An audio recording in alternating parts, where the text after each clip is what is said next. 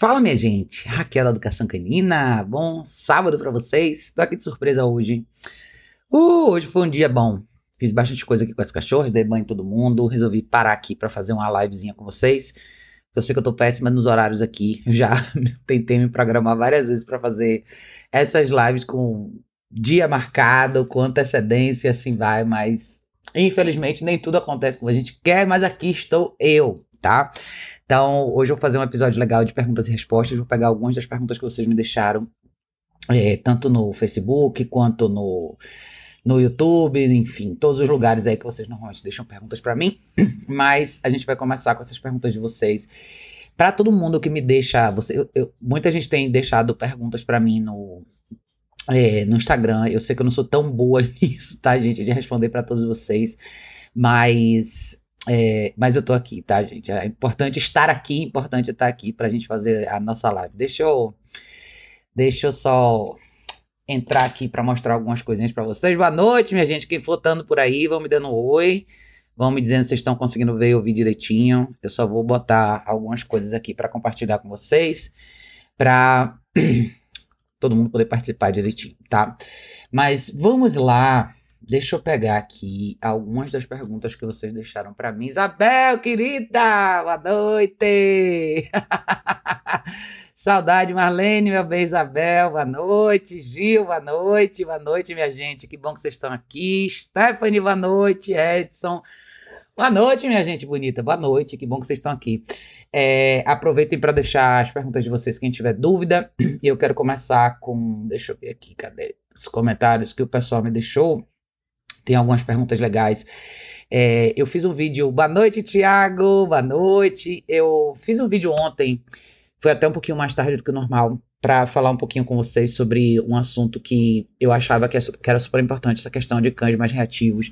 E como muitas vezes eu tenho visto, né, essa coisa das pessoas, às vezes, é, fazer esse protocolo com cães mais reativos, sempre pensando na noção de grupo. Eu acho que foi um vídeo bem legal. Depois vocês dão uma olhadinha.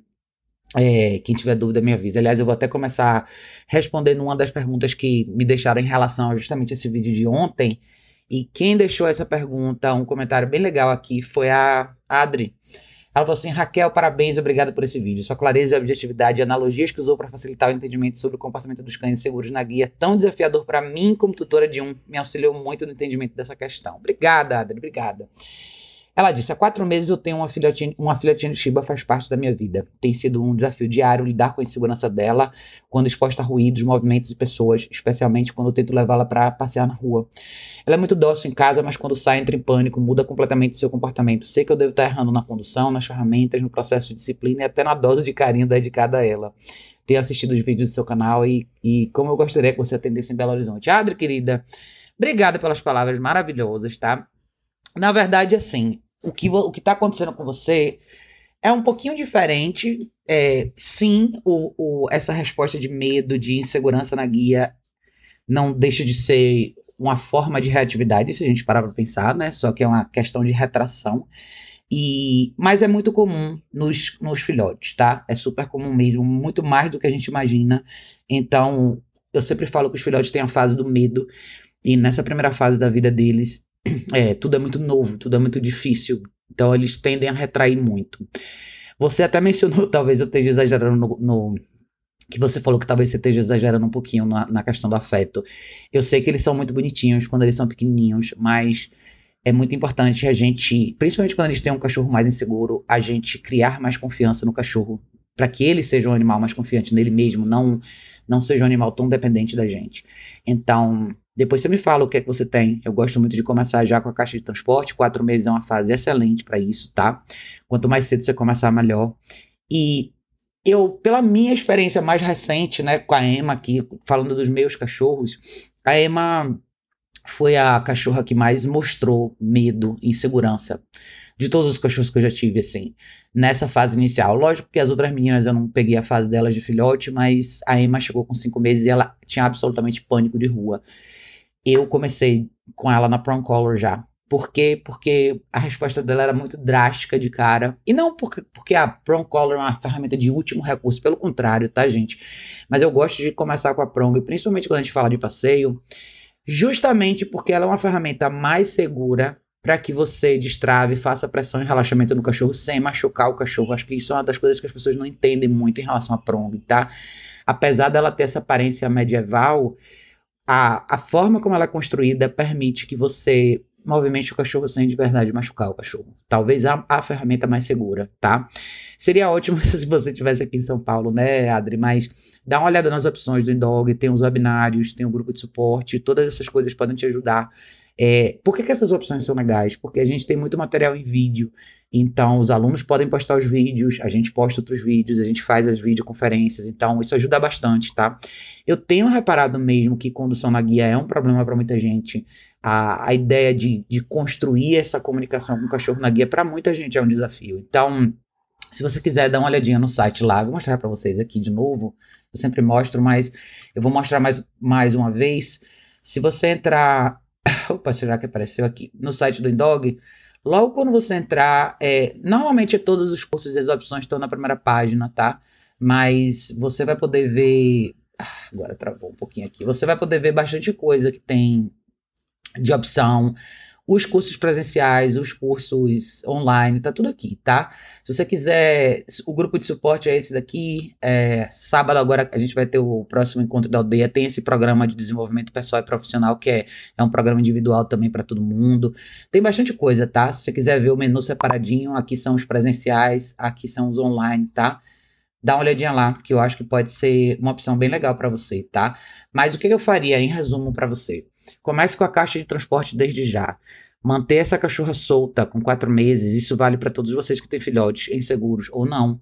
É praticamente impossível, na minha visão, você, é, você educar um cachorro tão jovem com tanta liberdade. Até porque a gente sabe que a gente não pode gerenciar um cachorro o dia inteiro e o cachorro precisa desses períodos na caixa de transporte para descansar, para relaxar, para estar bem com ele mesmo, sem estar o tempo todo olhando onde você está é, andando atrás de você o tempo inteiro, tá? E você vai dividir o tempo do cachorro enquanto ele estiver fora da caixa de transporte com a orientação que o cachorro precisa para crescer e sabendo o que fazer. Então vai ser muita conversa, trabalho na guia, levar o cachorro para fazer xixi, levar o cachorro para fazer cocô, fazer treinos dentro de casa. A parte de treino de obediência traz muita confiança para o cachorro também, principalmente quando você faz desde o início, dentro da sua própria casa, quando você trabalha as coisas mais simples mesmo, né? Se a gente pensar em no senta, no deita, no place, na própria condução da guia e o recall, são coisas bacanas para você fazer com seu cachorro quando ele está fora da caixa. Acho que muita gente pensa sempre, ah, eu vou soltar o cachorro e vou dar liberdade para ele. Eu não estou dizendo que esse momento nunca pode acontecer, mas você realmente precisa preencher o dia do seu cachorro dentro desse processo de aprendizado. Veja a opção da Prong, tá, Adri? Eu acho que vai ser muito boa, bom para você. Shiba é um cachorro desafiador. É, ela é novinha, muitos deles são inseguros nessa fase, muitos se tornam cães reativos lá na frente justamente por causa disso, tá? Então, dá uma olhada nas opções do Indog e dá uma olhada nos vídeos. Eu, eu, tenho alguns vídeos legais aqui no YouTube também mostrando bastante essa questão de condução na guia que eu acho que pode ser muito, muito legal para você, tá? Deixa eu dar um oi pra galera mais que entrou aqui. Ô, gente, que bom que vocês estão aqui. Tá todo mundo hoje, é sábado à noite, todo mundo em casa. Tiago tinha dito boa noite. Pedro perguntou: você ficou sabendo? Pedro, meu bem, como é que você tá? Ele falou: você ficou sabendo daquela lei que os vereadores de Penha Santa Catarina fizeram proibido o cachorro latir na multa de 23 mil reais? Um absurdo. Nossa, não, não, tô, não tô sabendo disso, não, Pedro. Mas sabe o que é que eu acho? Aqui no Brasil, a gente toda vira e mexe tem uma ou outra lei que surge em relação a essa questão de cachorro. E eu acho que isso acaba sendo, infelizmente, um mercado que apela muito pro emocional das pessoas. Muita gente entra nessa nessa onda sem nem saber por que, que votou para esse tipo de lei. E, infelizmente, eu não vejo quem é que vai colocar essas regras em prática. Ou seja, quem que vai fiscalizar isso? Quer dizer, então, que se o cachorro latir, vai pagar 23 mil reais, ou seja, e aí, você vai fazer o quê, então? Quem não, quem não tem 23 mil reais, o que, que a pessoa faz, então? Vai presa? O cachorro vai ser apreendido? O cachorro vai para onde? Então, eu não fico olhando muito para esse tipo de coisa não, viu, Pedro? Sinceramente falando. Mas, enfim, eu não estava nem sabendo dessa história, mas para mim é mais um desses capítulos onde as pessoas amarram as coisas no lado emocional e, no final das contas é o cachorro que paga o preço. Sempre assim, né? Michelle perguntou: meu cachorro é muito agitado, não pode ninguém em casa, ele fica pulando em todos, inclusive na gente. Michelle, é, não é só uma questão de você fazer ele parar, tá? Sim, você absolutamente pode corrigir ele com bunker. Cachorro, alguém chegou, o cachorro foi na intenção de pular, pum, bunker, tá? Mas, mais do que isso, é você não pode só olhar para o cenário onde o que o seu cachorro faz de errado, tá? Quando uma situação específica se apresenta, você tem que pensar em construir o que você quer que seja a resposta correta naquela situação em particular. E eu acho que você tem duas opções simples aí que são: um, eu acho a mais certa, é, vai vir alguém na sua casa, primeira coisa que você faz é põe o seu cachorro na caixa. Seu cachorro já está habituado, tem que já estar habituado com a caixa de transporte. Esse é um dos motivos pelos quais a gente fala tanto sobre isso. O cachorro está dentro da caixa, você vai, abre a porta, recebe sua visita, ela chega, ela senta. Se você quiser que o seu cachorro faça parte do contexto, você vai lá, põe a guia no seu cachorro, traz ele põe ele no place. É isso que o cachorro tem que fazer. Daí para frente, se o cachorro tentar sair, não, corrige, põe ele de volta. Se o cachorro tentar fazer alguma coisa errada, você corrige, põe ele de volta no lugar. Mas você não pode esperar a situação se apresentar para fazer isso. Um cachorro que vai se sair bem numa situação de visita é um cachorro que está que é bem condicionado com a caixa de transporte. Não é só entrar e sair da caixa, é saber ficar lá dentro quieto, tá? e saber fazer o place com duração e distração. Então, se você pensar a longo prazo, o que, é que eu quero fazer, o que é que eu, como é que eu quero que esse cachorro seja nas situações de vida real e praticar isso todos os dias, tá? Então, comece com a caixa de transporte e comece com place, tá?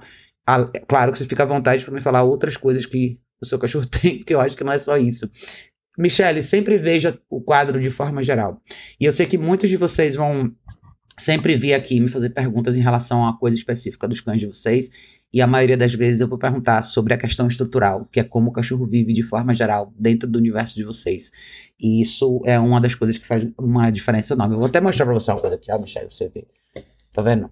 Aqui eu tenho uma cachorra ali no place, eu tenho outra cachorra ali na caixa de transporte, tá? Duas ali. A Lúcia não sei se vai dar pra vocês verem, tá?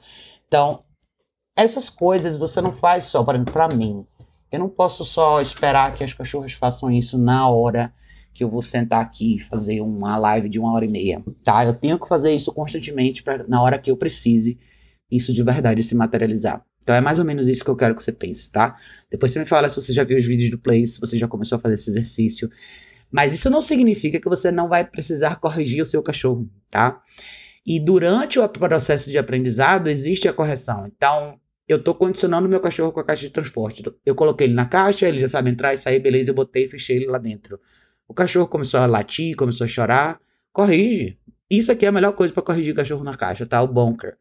Não, e lance o bunker com vontade na porta da caixa de transporte. Com vontade, isso é uma toalha de algodão, tá? Muita gente hesita em fazer isso, mas é uma das coisas mais efetivas que tem para você deixar um cachorro quieto na caixa de transporte, tá? Depois disso, trabalho de condução na guia, pressão e relaxamento, introdução do place, introdução do data, duração do exercício, é, distância e distração, tá? Para depois você pensar em, em trazer as visitas para casa. E pode ser que numa situação como essa de você já tenha trabalhado esse processo, você vai precisar corrigir o seu cachorro quando ele sai do place ou quando ele chora no place, ou quando ele morde a guia no place, e assim vai, tá? Então a correção é um pedaço do processo de, de educação, mas é na construção que você vai ajustando isso. Quando você pratica isso constantemente, o seu cachorro tende a errar menos, tá? Dulcinea, boa noite, querida. Boa noite. Virlane, boa noite. A Dulcinea falou: tenho um filhote de cinco meses, ele é hiperativo, late muito. Eu, tudo que eu falei pra Michelle vale para você, tá, Dulcinea? Cinco meses, caixa de transporte e uma rotina bacana. Para quem, todos vocês que têm filhote, eu acho super importante vocês pensarem assim: quanto tempo por dia vocês têm para lidar com esse cachorro? Vocês fizeram a escolha, o cachorro faz parte da vida de vocês agora. Então, o que eu falo de forma geral para todo mundo é: o cachorro dorme na caixa à noite, tá? Você vai ter horários para fazer tudo. Então, você vai acordar de manhã, pega o cachorro, põe a guia, leva ele para fazer xixi, leva ele para fazer cocô e começa o seu dia com ele. Seja a primeira atividade do dia, se for caminhada, vamos caminhar. Depois da caminhada, a gente vai fazer um treinozinho simples. Depois o cachorro bebe água e volta para caixa. Descansa mais uma, duas horas, pega ele de novo, vamos fazer um outro treinozinho. Terminou o treino, banheiro, água, caixa. E assim vai, tá? Fechar a, a estrutura dessa forma facilita para o cachorro. Ele, ele erra menos. Claro que exige mais de você, mas esse é o processo, tá? Então, não é que a sua cachorra de 5 meses é hiperativa. Vários cães jovens têm bastante energia e é normal. E não é porque você precisa dar mais para ela, você precisa ensinar essa cachorra a relaxar. É mais tempo na caixa, e o exercício do place. Vamos começar a fazer. Então, todo final de uma sessão de treino, você pode fazer um, no finalzinho meia horinha, 40 minutos de place, depois põe o cachorro na caixa e por aí vai, tá? Dá uma olhadinha nos vídeos do place aqui, tá? Do cinema vai te ajudar bastante. Ronzinho, meu bem, boa noite, boa noite. Simone falou, meu espírito tem nove meses. E aí, que mais, Simone? Me conte mais. Ronzinho falou, estamos aqui vencendo o medo. Tijuquista. Tem, sendo, tem sido muito melhor nesses últimos dias. Massa, Ronzinho. A gente vai fazer revisões amanhã. Amanhã a gente vai fazer uma maratona de revisão lá nos grupos. Então, se você tiver vídeo novo, bora. Eu sei que aí é uma batalha grande, hein, Ronzinho? Mas vamos que vamos. É... Cícero falou, e Raquel, boa noite. Sou Cícero da cidade de Paracuru, Ceará. Boa noite, Cícero. Que bom que você está aqui. Pedro falou, Raquel, não é não é de latir muito. E se o, o cão ousar latir, o dono leva moto. O latido na cabeça do cachorro funciona como uma forma de escoar o estresse o grande risco de quando se estressar e começar. Então, Pedro, mas de novo, o que, que a gente tem que pensar o seguinte: o fato de existir mais uma lei que, que de uma forma ou de outra impede que as pessoas tenham uma vida saudável com os cachorros, tem que pensar o seguinte: qual o órgão que vai fiscalizar isso? Veja a situação que a gente está vivendo hoje no Brasil. Você acha de verdade que vai ter um órgão específico para isso? Não sei, tá? Eu não, eu não, eu não esquento muito a minha cabeça com esse tipo de coisa, não, viu, Pedro? Simone perguntou: o meu Spitz tem nove meses, comprei a caixa há um mês. Ele dorme nela, massa, ele fica nela de boa, mas se a caixa estiver aberta, ele me segue o tempo todo. Ele não relaxa, mesmo preso na caixa, levanta dentro da caixa se eu mexer pela casa. Então, Simone, se a caixa estiver aberta, ele vai sair, é lógico que ele vai sair, tá? O objetivo da caixa de transporte não é você treinar o cachorro a ficar nela com a porta aberta. O objetivo da caixa de transporte é que a caixa de transporte seja um elemento de autocontenção. Você. Eu não quero que o cachorro fique com a porta aberta. Se é, isso eventualmente vai acontecer lá na frente, tá? Mas ela é uma extensão de você ela reforça sua liderança quando você fisicamente não pode fazer isso, tá? Então, ele, quando você não pode estar com ele, fecha a porta da caixa, tá? Não, não é só à noite que ele vai dormir, ao longo do dia tem vários blocos onde o cachorro vai ter que ficar lá. Ao longo do dia, eventualmente, você vai passar um pano, vai passar um produto de limpeza na casa, vai vir alguém na sua casa, vai vir um prestador de serviço, ou você vai estar ocupado com outra coisa, ou você vai na padaria, e todos esses momentos são momentos onde o cachorro tem que ficar quieto na caixa, tá? Se ele só olha, segue você com os olhos, tudo bem. Aonde você pôs a caixa? Eu, de preferência, gosto de colocar a caixa num, num ambiente um pouco mais neutro da casa, seja num segundo quarto, no escritório. Eu não gosto de colocar a caixa de transporte num ambiente com muita circulação, a menos que a pessoa mora num lugar muito pequeno, mas pode ser no seu quarto, no segundo quarto, em algum lugar que, eu, que facilite, né, para o cachorro relaxar. Tenha certeza de deixar a caixa no lugar ventilado também, tá? Quem tem ar-condicionado, põe a caixa no quarto que tem ar-condicionado. Se não, põe o ventilador, tá? Cães sentem bastante calor, principalmente agora que tá bem quente, tá? É, Marlene falou aqui: caixa de transporte deveria ser obrigatório desde o dia 1. Restringir o cachorro é reduzir erros. É a responsabilidade do todo, da cumplicidade que todo mundo quer do cão, mas que ninguém tá dentro da equação. É, mas é isso mesmo, Marlene. Eu acho que a primeira coisa que todo mundo que tem cachorro deveria comprar é a caixa de transporte. Nunca traga um cachorro para casa sem ter uma caixa. Vocês vão passar muito perrengue. E ajuda demais, assim, no final das contas, você sempre vai precisar de um break, de um intervalo dos seus cachorros. Você vai precisar fazer coisas sem os seus cachorros. E, e não é porque você tem um cachorro que o cachorro precisa fazer parte de tudo que você faz o tempo todo, tá? Isso é uma das coisas que acabam deixando as pessoas muito presas, é, muito limitadas, com a vida social mais contida, porque você não pode fazer nada sem o cachorro, tá? Mas eu, eu sou super a favor da inclusão dos cachorros na vida da gente, tanto doméstica e social, mas existem momentos que o cachorro simplesmente não vai participar. Então, com certeza, a caixa de transporte, usem, gente. Não fiquem com pena, tá? Faz parte do processo. Se você for justo, fizer uma rotina bacana pro seu cachorro, ele absolutamente vai apreciar os momentos da caixa de transporte deles, tá? Isabel, meu bem, Isabel falou uma reflexão. Por que alguns cães matam os donos? Já sabemos que podem ser agressivos, mas por que alguns agridem até matar? Como a moça do interior de São Paulo que foi morta pelo pitbull, que ficou bem famoso. Isabel, sabe o que acontece? É uma pergunta até legal, né? Porque esses casos acontecem até com mais frequência do que a gente fica sabendo. Isso acontece bastante, tanto aqui no Brasil quanto fora. E eu acho que as pessoas esquecem que cães são predadores. Eles são animais predadores. Então, a gente subestima demais a habilidade desses cachorros de causar dano a gente imagina porque depois de tantos milhões de anos os cachorros foram domesticados e eles naturalmente perderam esse instinto. Isso não é verdade, tá? Todo cachorro tem a habilidade de morder. Todo cachorro tem a habilidade de machucar um ser humano. Todos eles têm, dos menores aos maiores, tá? E eu acho que muitos cães, esses casos, quando a gente escuta desses cachorros que eventualmente matam seus próprios donos, ou pessoas da própria casa, ou, ou tem aqueles ataques horríveis, são cachorros que são criados com muita liberdade. Boa parte desses cachorros são. Se você vê na estatística, eles são esses os cachorros que eventualmente têm esses encontros fatais, né? São os cachorros que são criados com muita liberdade. Eventualmente eles tomam conta da casa, eventualmente os donos perdem o controle desses cachorros, eles acabam sendo cães que não saem mais tanto de casa, justamente porque não tem, as pessoas não têm controle sobre eles. E eventualmente a pessoa um dia faz algum movimento diferente, pega no cachorro do jeito errado, o cachorro ataca, a pessoa cai e o cachorro continua. Todo cachorro é assim? Não, mas o risco existe. Então, por isso que eu acho que é importante a gente, quando a gente fala sobre correção, restrição e disciplina, é justamente porque todo esse, esse grupo de pessoas que gosta de falar de bem-estar animal e zelar pela natureza do cachorro são pessoas que, na verdade, não estão sendo muito honestas com vocês na hora de explicar o que é a real natureza do cachorro. Se a gente fosse avaliar o animal como espécie, nada do nosso universo faz parte da vida natural deles. Nada, tá? E nós, seres humanos, não seríamos parceiros dele nessa etapa.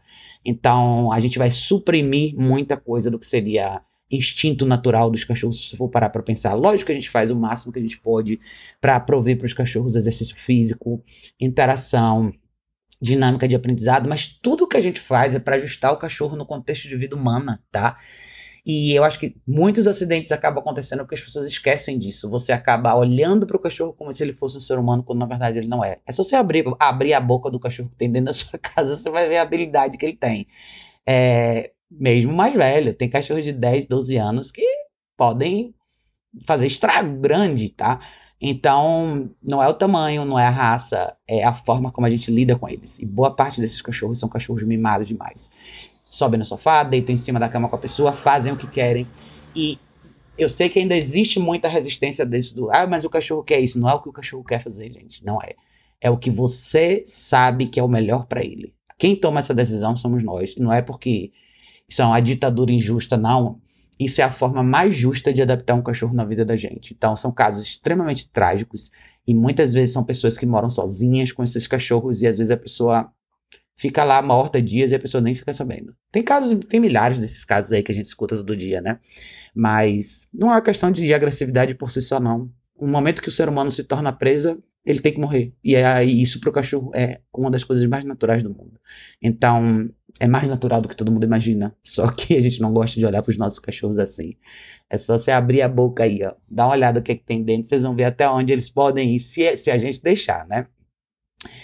É, Pedro perguntou: cães estressados também tendem a ficar agressivos até com dono?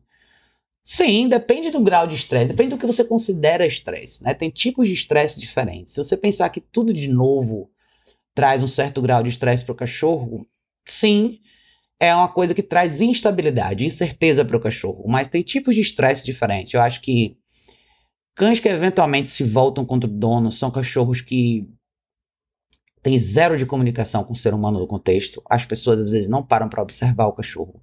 É, forçam demais. Boa parte dessas situações são pessoas que forçam interação física com o animal.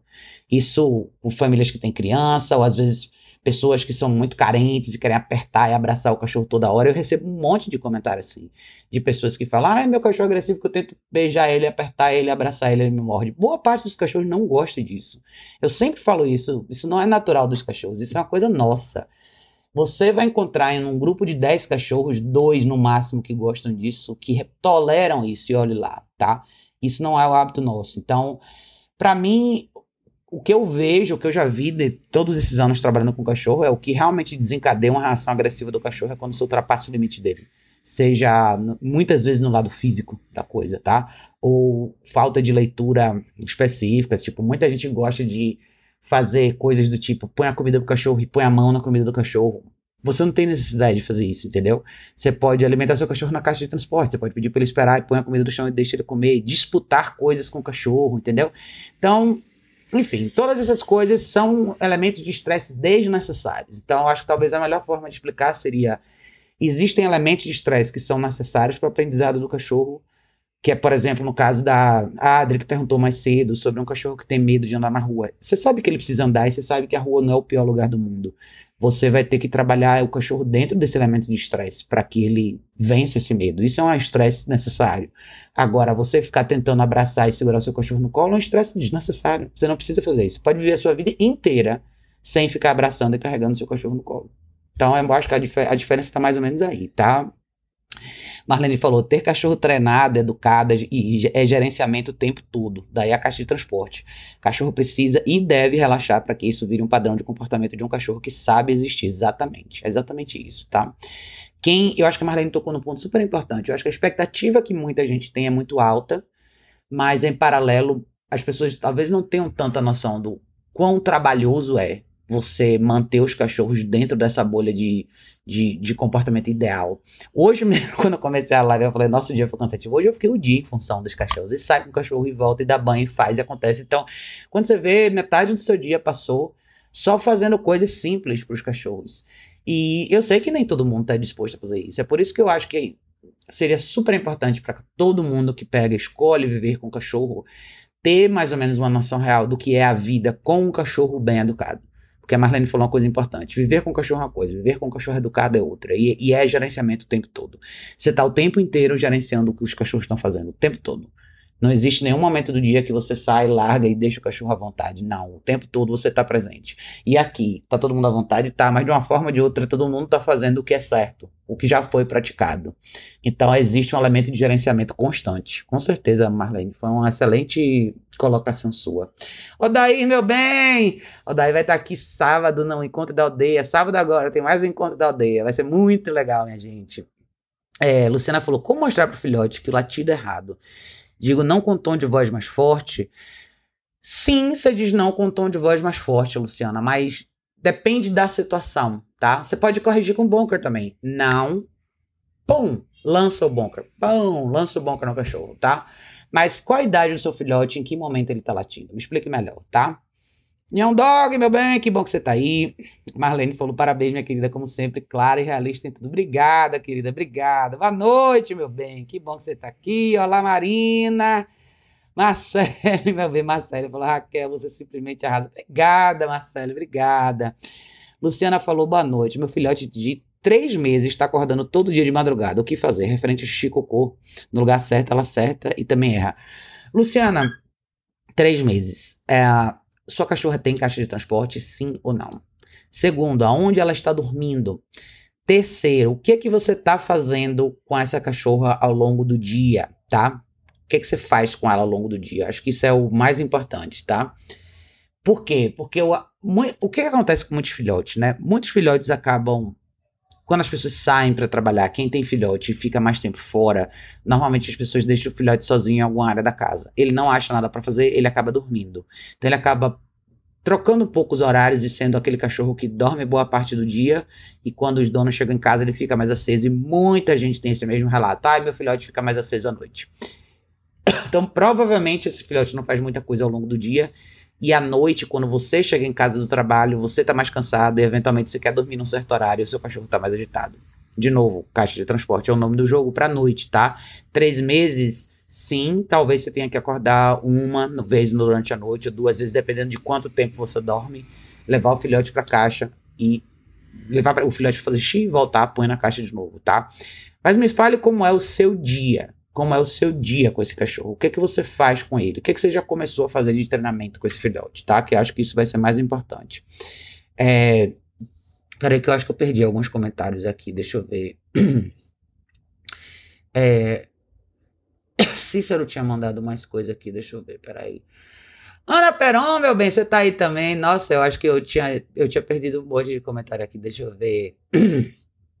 Quem mais tinha botado aqui? É, Luciana, ah tá, Luciana colocou aqui mais, ela botou, e quando acorda uma cedo, o lugar que ela dorme tá com xixi fora do lugar, sendo que tem a noite, tudo tá perfeito, eu sempre coloco pontos de banheirinho pra ela não errar. Luciana, o que, que acontece?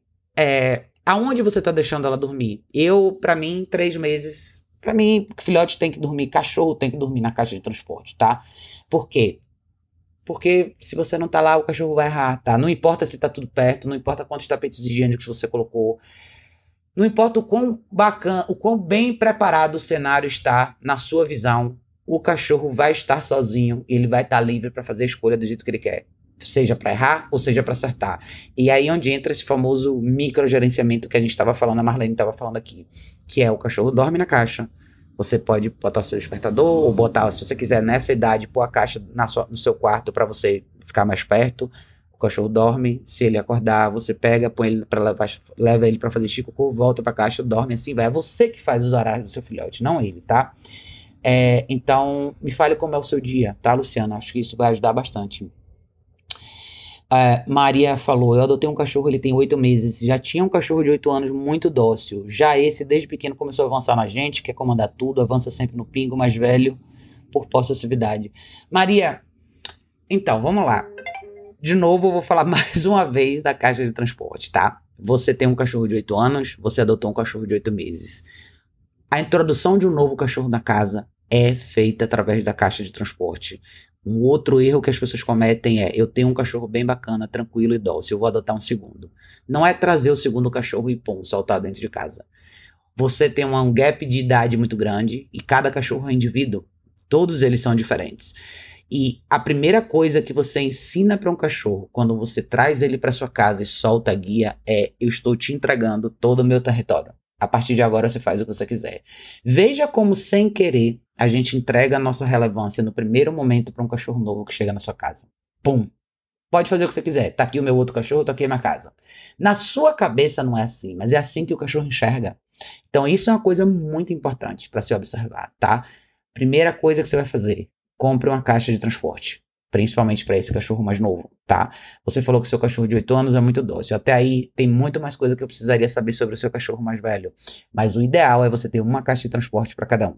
Esse cachorro de 8 meses vai entrar nesse trilho de gerenciamento. Ele dorme na caixa. Quando ele está fora da caixa, ele está na guia com você existe absolutamente zero de interação entre ele e o seu cachorro mais velho. Zero. Ele treina com você, ele se alimenta com você, ele caminha com você, ele volta para a caixa de transporte com você. Você tem que se tornar a pessoa mais importante dessa casa, não o pingo, seu cachorro mais velho. Seu cachorro mais velho não escolheu ter um segundo cachorro em casa. Seu cachorro mais velho não escolheu a responsabilidade de criar um novo cachorro. Você escolheu. Então você tem que fazer isso, tá, Maria? Depois me explique mais ou menos como é a rotina que você tem, se você trabalha fora, se você fica muito tempo em casa, como é que tá a sua dinâmica mais. Você vai começar do zero com, esse, com essa figurinha nova que chegou aí, tá? Deixar eles dois juntos, você já você vai chegar e já percebeu pela sua própria comentário que você já percebeu que você chega num lugar de muito, muito perigoso, que é o quê? Os cachorros começam a disputar as coisas, começam a disputar comida, brinquedo, você, tudo se torna um recurso da casa, por quê? Porque você abriu as portas e deixou a disputa acontecer, tá?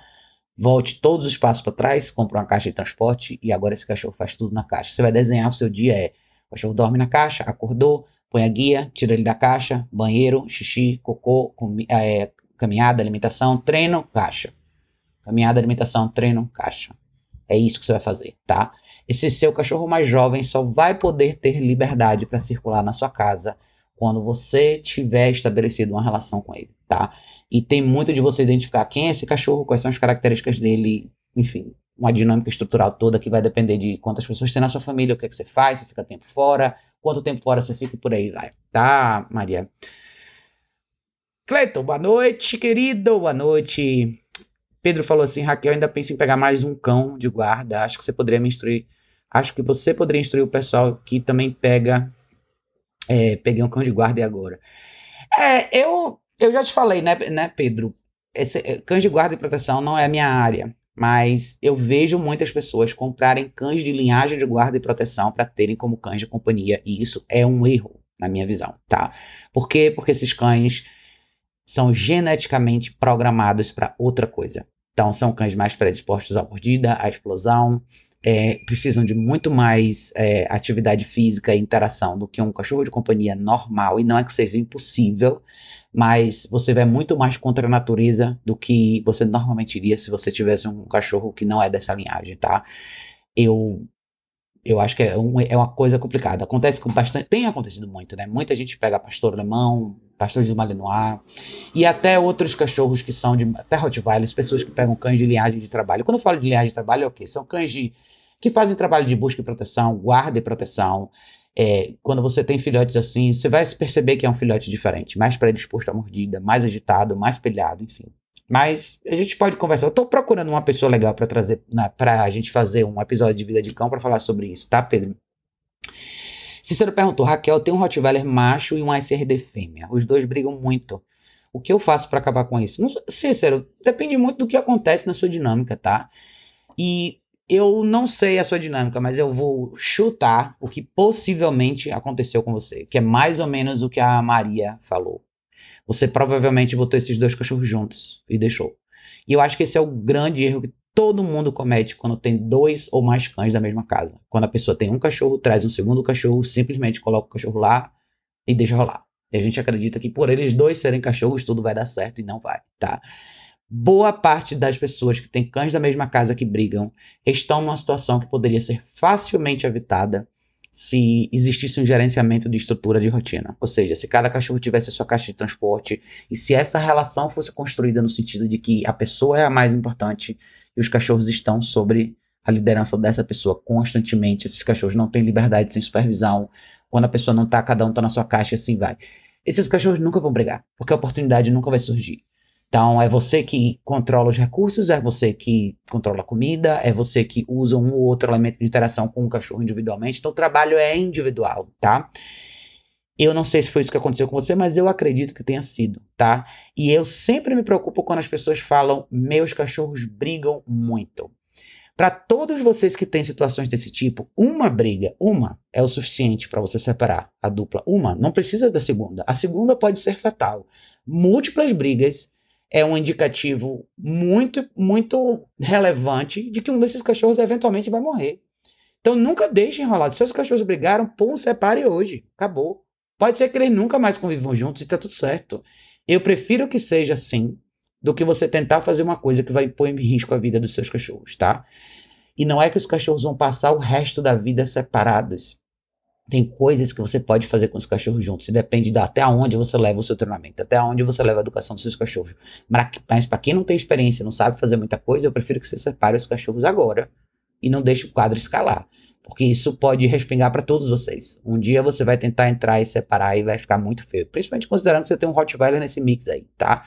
Então, se você quiser, me fale um pouco sobre sua rotina, tá, Cícero? Ana Perão, meu bem! É, boa, falou, mais uma live que eu consigo acompanhar. Obrigada, obrigada, obrigada. Pedro tinha falado, sem aplicar o place, cola, caixa de transporte nem nada, um cão criado de forma efetiva, mas sem ter um turbilhão de equipamentos igual ao meu cão. Nunca usei nada, é muito obediente. É, resumindo, a moda antiga. É, Pedro, mas assim, depende da expectativa de cada pessoa. Você já me falou várias vezes que o seu cachorro avança nas visitas, que o seu cachorro vai. Ninguém pode abraçar você quando você sai de casa. Isso para mim não configura um cachorro bem educado, entendeu? E não é que, ah, com todos os cachorros eu vou usar a coleira eletrônica e prong collar, mas caixa de transporte eu vou usar com todos os cachorros. Eu, Raquel, com todos os cachorros usaria colar eletrônica e prong collar, com todos, por que não? Eu já tive uma cachorra que não usou nenhum equipamento desses, ela tinha só caixa de transporte no início da vida dela e foi a melhor cachorro do mundo, mas era a natureza dela, não é mérito meu, ela era uma cachorra muito tranquila, já era mais velha também. Então, a, a definição de um cachorro muito obediente é muito particular de cada um. Eu até estava pensando sobre isso hoje. Várias pessoas que eu atendo falam para mim: Ah, meu cachorro anda. Eu pergunto: Como é que o cachorro anda na guia? Como é que seu cachorro se comporta na caminhada? Ah, ele se comporta direitinho. Quando eu pego o cachorro e for caminhar, não é isso. Para muita gente, um cachorro que caminha bem é um cachorro que simplesmente não avança em ninguém, mas é um cachorro que está zigue-zagueando na guia o tempo inteiro, que cheira todos os, os, matinhos da rua, que quer fazer xixi em todas as esquinas, que quer dar oi para todo mundo que passa. Para mim, isso não é um cachorro que anda bem na guia. Então a definição de um cachorro obediente é muito particular. E eu acho que as pessoas, às vezes, do mesmo jeito que em algumas situações eu acho que a expectativa das pessoas é muito alta, para outras é muito baixa. Principalmente quando a gente fala de caminhada. Eu acho que na rua muita gente acha tudo que os cachorros fazem normal. Ah, é normal ele chorar, é normal ele latir, é normal ele querer ir dar oi pro amiguinho, é normal ele querer falar oi para as pessoas. Nada disso é normal. Para mim, não é. E o dentro de casa, tem muita gente que não liga. Ah, meu cachorro. Tem gente que fala, ah, meu cachorro faz xixi pela casa inteira. Ah, é assim mesmo. Ou então, ah, meu cachorro avança na pessoa que entra e sai da casa, mas eu aceito. Então, As variáveis estão dentro do que cada um enxerga como expectativa. Por isso que eu acho que eu não estou dizendo que você só pode ter um cachorro super bem treinado usando todos os equipamentos, mas sem, sem eles, eu conheço pouquíssimos, mas pouquíssimos, de contar na, numa mão só. Pouquíssimas pessoas que têm controle e sabem criar um cachorro, tem um cachorro realmente bem educado, tá? Então, é, eu acho que é muito, é muito de, de perspectiva mesmo, tá, Pedro? Ah, Cícero tinha falado, meu Rottweiler tem 11 meses, minha SRD tem um ano e 8 meses. É, não é só a idade, tá, Cícero, mas é a dinâmica. O que que você faz com esses cachorros? Onde eles ficam? Eles ficam soltos na área externa da sua casa, juntos, eles estão sempre juntos. É, como é que eles se comportam com pessoas que entram na sua casa? Quais são as brigas acontecem por quê? Você, quando vocês estão, quando vocês não estão? Me fale um pouquinho mais sobre isso, tá? É, Bu perguntou: Raquel, tô com um filhote de oito semanas de vida. Ele tá aqui em casa há sete dias. Introduzi ele à caixa de transporte no primeiro dia. Porém, nos últimos dois dias ele tá com receio. É, Bu, ele, tem, ele é muito pequeno, né? Oito semanas são dois meses. Essa idade é, é tudo meio que manual, entendeu? Você põe ele lá dentro. Você, tudo você vai fazer com a comida do dia nessa fase, tá? Ele é muito pequenininho. Então, não espere de cara que o cachorro, ah, eu quero entrar na caixa põe ele na caixa. E eu acho que isso vale para muitos de vocês. Todo mundo. Eu sei que é legal, eu gosto de fazer a introdução da caixa com a comida do dia e é muito massa isso tal, mas assim, isso é o que eu tô fazendo para facilitar para o cachorro. Tem cachorro que não vai querer a comida, eu vou pôr ele lá de qualquer jeito, porque é lá que ele tem que ficar. Tenha em mente que um cachorro de duas, de oito semanas, de dois meses, ele é muito pequeno. Então, a tolerância dele para tudo vai ser menor. Vai ser muito mais intervalos para fazer chicocô, muito mais intervalos de treino, ele vai dormir bastante, menos tolerância, os treinos vão ser de, de, curta duração, ele vai ter menos capacidade de foco, mas ter receio de entrar faz parte. Pegue ele e põe ele lá dentro, tá? Não pense muito sobre isso. Pegue com ele lá dentro, feche a portinha, depois põe alguma coisa para ele comer, deixa ele lá 20 minutos, 30 minutos, meia hora, tira e assim vai, tá? A fase de insegurança é normal, até porque ele é muito novo, ele dessa idade ele ainda deveria até estar tá com a mãe. Mas a fase da insegurança, gente, você vence a insegurança quando você atravessa o que te deixa inseguro. Então, quanto mais a gente negocia e sapateia ao redor da questão da insegurança do cachorro, mais inseguro a gente deixa o cachorro. Porque é, como se a gente estivesse dizendo, eu também não tenho certeza disso. Vamos ver se você vai. Quem sabe você vai. Não, não é quem sabe você vai. Eu pus a comida te mostrei. Se não quis entrar, ok. Eu pego você e ponho você lá dentro. Pronto. Acabou. Entendeu? É mais ou menos assim. É, Bom falou assim: eu tento colocá-lo na caixa, ele fica agoniado tentando sair imediatamente. Estou trabalhando para que ele entre por vontade própria com a comida do dia, começando a introduzir o comando caixa. Tá, não tá errado o que você tá fazendo, Bo, mas não espere ele fazer sozinho. Ele só tem oito semanas. Se ele, se ele ficar agoniado, põe ele lá dentro e fecha a porta. O máximo vai acontecer é ele chorar. Se ele começar a chorar, diga não, lance o bunker, acabou. Cinco minutos depois, daqui a pouco ele para, relaxa você tira ele de novo. Tire, pegue ele, põe ele dentro da caixa, feche a porta, espere cinco minutos, abre a porta, tire ele. Faça isso várias vezes. Às vezes isso tem mais valor do que você tentar colocar coisas que são interessantes para ele entrar sozinho. Não estou dizendo que é errado, eu faço isso, tá? Mas se o cachorro não tiver afim de entrar de jeito nenhum, ele não vai entrar. E, e, uma vez que ele entre, eu ponho ele lá dentro, fecho a porta, ele, te, ele sai, eu ponho ele lá dentro de novo e assim vai, acabou, já quebrei a barreira para ele, tá? Então, é muito de você fazer uma leitura legal. Ele é muito novo, você vai ter bastante tempo com ele pela frente, mas não hesite muito não. Provavelmente o que ele tá precisando aprender é só você pegar ele na mãozinha, põe ele lá dentro, fecha a porta e pronto, tá? Acabou. Acabou a parte mais difícil. Marina falou assim: acredito que ataques de cachorro, mesmo aqueles que sempre foram os anjos, tem a ver com a nossa leitura incorreta dos sinais que eles emitem. Muito do que as pessoas acham fofo e inofensivo pode ser medo, excitação excessiva e vir agressão. Com certeza, Marina. Eu acho que a leitura de linguagem corporal que as pessoas fazem dos cachorros, até porque, infelizmente, tem muita gente que acha lindo. Quantas vezes a gente vê esses memes, esses videozinhos rolando no Instagram de pessoas que falam assim: ai, que lindo, meu cachorro está sorrindo. Na verdade, o cachorro está mostrando os dentes para a pessoa e a pessoa está forçando a interação, está forçando um abraço, está forçando um beijo. Então, absolutamente é, o, é a falta de, de, de educação mesmo que eu acho que as pessoas têm em relação aos cachorros. Infelizmente, para muita gente, o cachorro é um entretenimento. E é uma gasolina emocional para as pessoas que querem alguma coisa para fazer e alguma coisa para beijar e abraçar. Então você está absolutamente correta, Marina. Bu falou, mas aí, mas ele entra e sai imediatamente quando eu vou fechar a portinha, ele tenta empurrar com o focinho. Aí você fecha a porta. Põe ele lá dentro, fecha a porta. É isso. Ele só tem oito semanas, tá? Só tem oito semanas. Põe ele lá dentro, fecha a porta, tá? Põe ele lá dentro, põe alguma coisa que você acha que ele gosta lá dentro. Se, se você colocar comida e ele não quiser a comida do dia, pega e corte cenoura, pedacinhos de cenoura, pedacinhos de maçã. Não interessa, uma coisa interessante você vai pôr lá dentro. Você põe lá dentro, mas feche a porta. Se ele começar a reclamar, empurrar o focinho e chorar, diga não, lance o bunker na porta da caixa. Quando ele estiver quieto, você abre a porta e tira ele. E faz de novo, e de novo, de novo, de novo, tá? Se você fizer uma sessão dessa do jeito certo, acabou. Você quebra todo esse problema logo de cara, tá? É... Virlane falou: Minha pincha chora muito na caixa de transporte. Quanto tempo posso deixá-la na caixa? Qual a idade dela, Virlane? E assim, se ela chora, pegue o bunker, faça um bunker. Olha no meu site, toalhinha de algodão enroladinha, duas, duas, duas borrachinhas aqui. Show, começou a gritar e chorar na caixa, diga não e lance o bunker com vontade na porta da caixa. Isso é uma toalha de algodão. Cachorro detesta projétil. Você vai lançar isso na porta da caixa. Não é você segurar e fazer isso, é você vai lançar. Pum, tá? Com vontade. Eu falo isso porque funciona. Se você fizer do jeito certo, funciona. Não é só deixar o cachorro gritar o tempo todo, entendeu? O cachorro começou a fazer xilique, começou a latir, começou a reclamar. Não. Bunker. Ficou quieto. Ok, você espera um pouco. Aí sim, fora, tirar, tirou. Dependendo da idade dela. E eu não sei que hora você tá falando que isso acontece. Isso acontece de dia ou de noite, tá? Então me fale a idade dela que eu te falo melhor um pouquinho sobre isso. É, Marina falou: o problema é que quanto mais forte a raça, pior ataque e às vezes fatal. Exatamente, Marina. Infelizmente é o que acaba acontecendo mesmo muito, muitos desses cachorros de raças mais fortes que são criados dessa forma. E aí eu acho que é onde entra esse resguardo, às vezes, que eu acho que as pessoas devem ter com essa paixão que foi desenvolvida em relação aos cães de raças mais fortes, que podem ser sensacionais.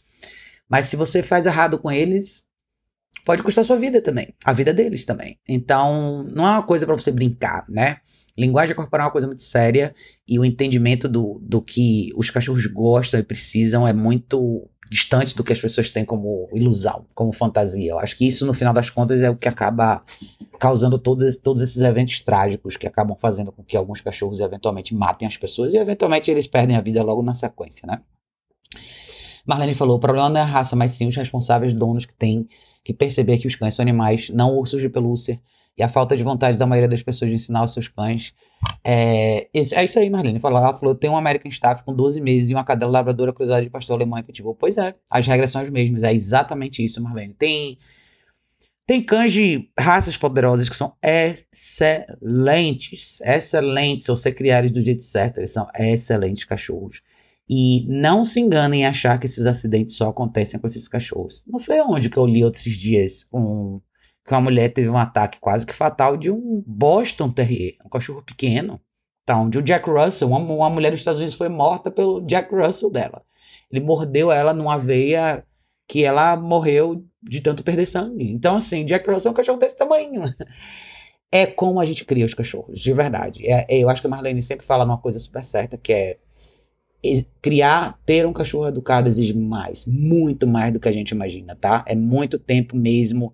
É literalmente você calçar essa sandália e falar assim: é, é um trabalho de 24 horas por dia, 365 dias por ano, até o cachorro morrer. Então, não tem esse momento, você vai pôr para cima e tá tudo resolvido. Não. Vai ter um momento onde seu cachorro vai ser mais maduro, onde você já vai ter praticado o suficiente, o seu cachorro vai ter uma noção de padrão de comportamento mais isso não significa que, beleza, eu posso me aposentar, o cachorro pode fazer o que ele quiser. Não. Ele sempre vai ser sua responsabilidade. Sempre. A gente nunca pode esquecer que cachorros são outra espécie. Nunca. Eles são predadores, tá? E se a situação se apresentar, assim eles vão agir como, né?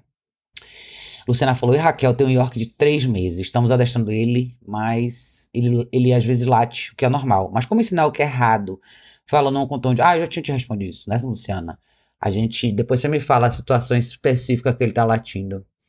JC, você tinha me perguntado alguma coisa mais cedo. Deixa eu ver. Cadê a primeira parte da sua pergunta? Se você tiver aí ainda, me fale o que você tinha me perguntado antes, porque para mim apareceu assim só o que fazer. Então, se você tivesse se você me perguntou alguma coisa antes, escreve de novo, tá? JC, educador canino. Vitor falou: "Boa noite, Raquel. Boa noite, Vitor."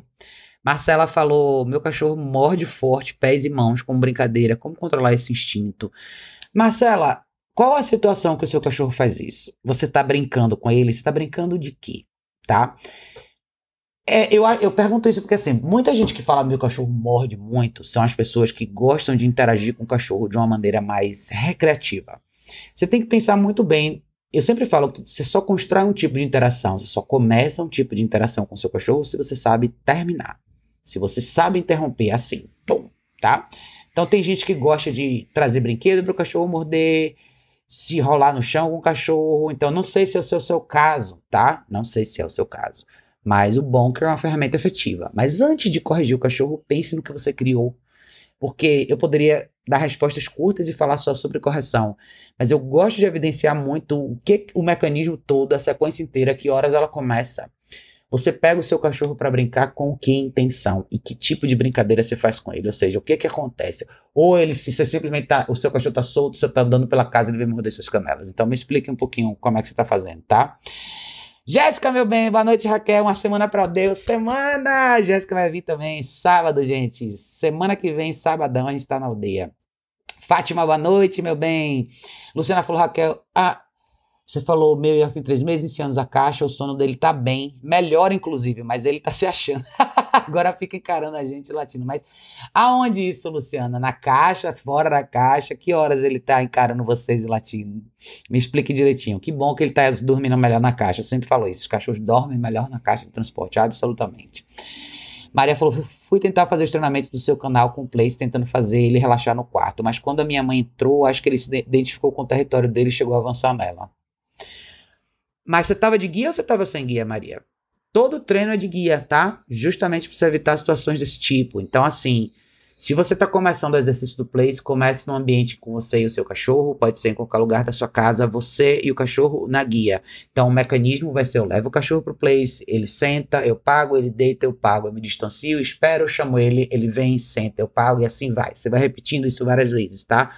Você eventualmente vai soltar a guia quando você estiver no perímetro. Se é uma situação, se você tem um cachorro que tende a avançar em alguém, absolutamente todo o seu treino vai ser de guia, tá? Me explique se você estava com ele na guia ou não.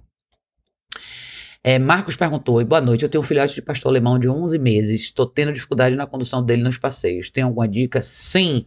Compre a Prong Collar, tá, Marcos? Vou mostrar para você aqui. Não sei se você é familiar com ela, mas seu pastor tem 11 meses. É, eu acho que já dá para você. Você tem duas alternativas. Você pode comprar. Deixa eu abrir aqui a página para você ver. Você pode comprar de 2.25mm e dois kits de links extras, ou você pode comprar uma de 3mm já, tá? Vou te mostrar onde é que você vai ver isso aqui.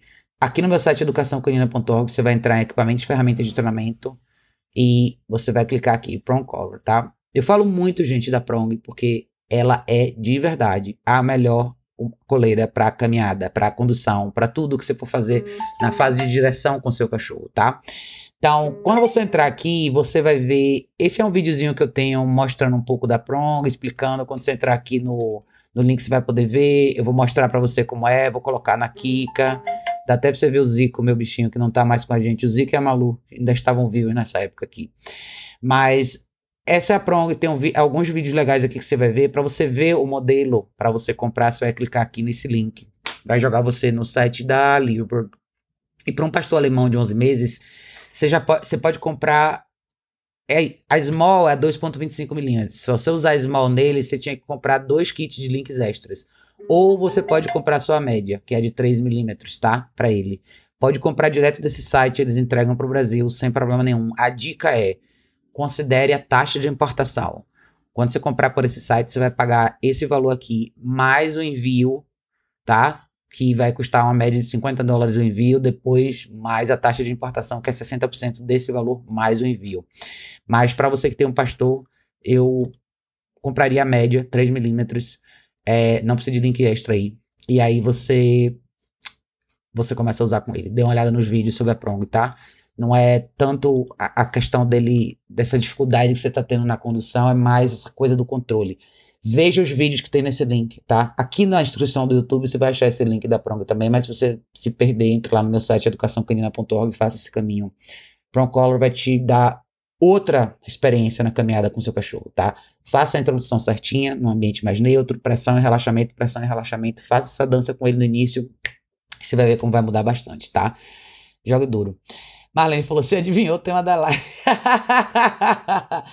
Ai, Marlene, hoje é isso. Hoje a gente fala muito sobre esse gerenciamento mesmo, porque eu acho que é de fato uma das coisas mais importantes que a gente precisa saber, né? Quando a gente vive com cachorro.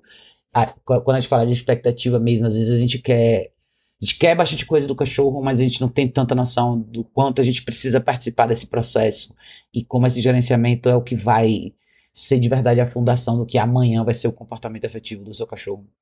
Isabel perguntou: como faço para criar um espaço restrito para banheiro? Meus rapazes fazem xixi em qualquer lugar do gramado e de repente podem começar a demarcar território e tal.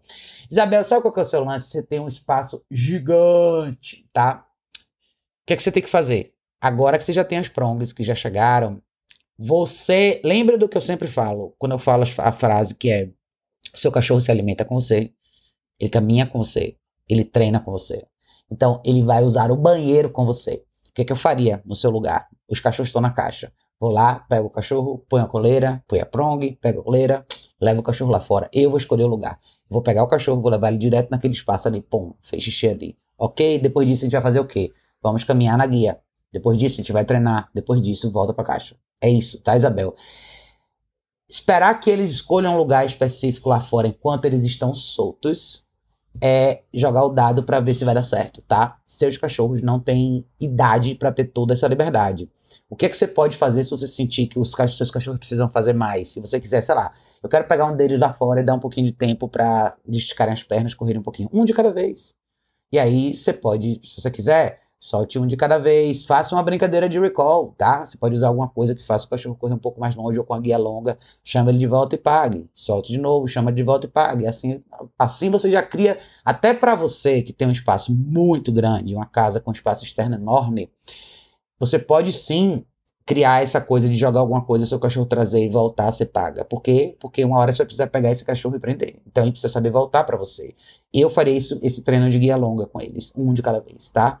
Para você evitar que seja essa não só a questão do banheiro em si, mas para que o seu cachorro, se seus cachorros tenham liberdade, eles precisam aprender a voltar para você primeiro. Então, recall vai ser um treino essencial para você, que é chamar eles de volta. E, eu começaria isso com a guia longa com eles, tá? Mas a questão de restringir o horário, do, a, o lugar do banheiro, é você que desenha isso. Para você definir um lugar no seu gramado gigantesco para seus cachorros fazerem xixi, isso só vai acontecer se durante, se nos próximos três meses eles só fizerem xixi com você. Você pega a guia, você leva lá, ele faz xixi, você põe de volta. É isso, tá? É eliminar as possibilidades de erro. Os cachorros não acertam sozinho, porque a gente pôs um pó mágico no lugar. É você que leva ele até lá. Você leva a guia e impede que o cachorro faça em outro lugar. Ele não vai conseguir sair do seu perímetro. Ele vai até lá, fez xixi, faz ali, faz o cocô, beleza, voltou para casa. Ou fez outra coisa com você, tá? Mais ou menos assim. É, Maria falou, ele chegou a seis meses e o pingo não pode chegar perto de mim. Eles ficam no quintal, mas sempre temos medo de juntar os dois.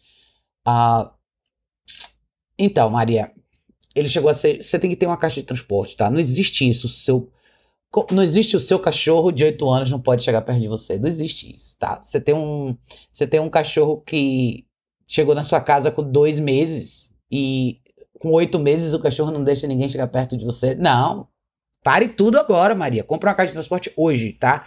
Hoje você vai entrar no site da Cobase aqui, que é o único lugar, tô falando porque é o único lugar que você que vende. Entra aqui, ó. Você vai entrar, você vai estar aqui no meu site. Cadê, meu Deus? Ah, esse mouse morre de vez em quando.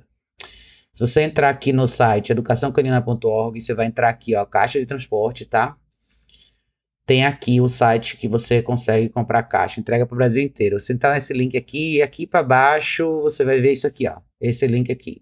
Você vai entrar aqui, caixa de transporte, é, não sei o tamanho dele, tá? Mas compre a caixa do tamanho que for para ele. Tem pequena, média, intermediária, grande, extra grande. Só para vocês terem uma noção, pequena e média é para cachorro pequeno mesmo, tá, gente? Pequena e média, eu tô falando para cachorro de até 5, 7 quilos no máximo. Mais do que isso já é intermediário, que já, já também não pode ser um cachorro muito alto. Depois disso já é grande e extra grande, tá? Então você vai comprar sua caixa de transporte, você vai introduzir amanhã. Esse cachorro na minha casa teria zero de liberdade, zero, mas assim, por um bom tempo, tá? Até porque é, o problema não é nem só a liberdade que o cachorro ganhou, ele já desafiou todo mundo. Como é que esse cachorro chegou na sua casa há seis meses e ele não deixa o seu outro cachorro chegar perto de você? Não, Maria, pelo amor de Deus, para com isso agora. Compra a caixa de transporte hoje, tá? Hoje, de verdade. É, Isabel falou: quero que eles façam lá fora no gramado, mas à noite eu queria que fizessem no tapete higiênico dentro de casa. Então você tem que levar, Isabel, tá? Por isso que eu tô te falando, é na guia, tá? Se ele estiver dentro, nos períodos que eles estiverem dentro de casa com você, pegue a guia, leve no tapete higiênico. Agora, vou te dar uma dica. Husky siberiano, se você quiser fazer, usar tapete higiênico dentro da sua casa, prepare o bolso, porque cada xixi vai ser no tapete, tá? Eu sei porque eu uso tapete higiênico e o tamanho que esses cachorros vão ficar, cada xixi vai ser uma piscina. Mas, dito isso, se você quiser usar, pegue na guia, leve no, no, no, no tapete higiênico, fez xixi, fez, não fez, volta pra caixa, mais 10 minutos, pega, leva de novo assim vai, tá? E lá fora a mesma coisa, tá bom? É tudo com você na guia, tá, Isabel? Tudo com você na guia. E eu quero saber se a senhora já fez esses primeiros vídeos da Prong e vou te cobrar lá no grupo, hein, Isabel? É, boa noite, Márcia! Márcia Nunes, boa noite, bora! André falou, e Raquel, boa noite. Comecei a fazer a caminhada com minha filhote de quatro meses. Quanto tempo de caminhada é recomendado para Porque ela deita no chão como se estivesse cansada logo nos 10 primeiros minutos. André, não é uma questão de tempo, nem distância, é uma questão da qualidade da caminhada, tá? Você pode começar com 10, 15 minutos, 20 minutos. Depende dela, depende do que ela vai te mostrar, tá? Esse, esse deitar no chão como se ela estivesse cansada, ela tá deitando porque ela trava e não quer ir para frente, e você tá interpretando isso como cansaço, ou de repente ela não quer atravessar um quarteirão porque ela tá insegura e ela trava. Como que você está enxergando isso tudo? Tá? Que raça é sua cachorra, André? Tô te perguntando da raça porque se você tiver um Shih um Lhasa, esses cachorrinhos Pug, esses cachorrinhos de nariz para dentro, e se você tiver aqui em São Paulo no calor que tá, pode ser que em 10 minutos seja muito quente e o cachorro não aguente. Também existe essa possibilidade, tá? É... Isabel falou: meu irmão quer criar um pastor do Cáucaso e um cangal. Do que eles são calmos, mas será? Ele tem crianças e trabalha o dia todo. É a minha cunhada. Eu não conheço Isabel, tá? Mas esse cachorro. Mas para quem tem filhos e trabalha um dia inteiro, minha recomendação é não ter um cachorro. De verdade, tô sendo bem franca, tá?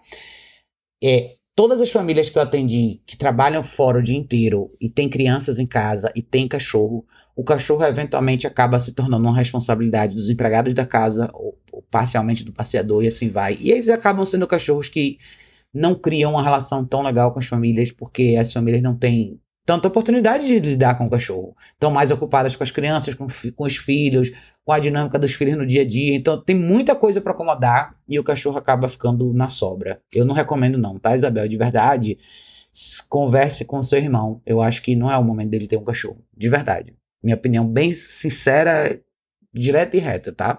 Não tenha. Cachorro nenhum, nem esse, nem nenhum.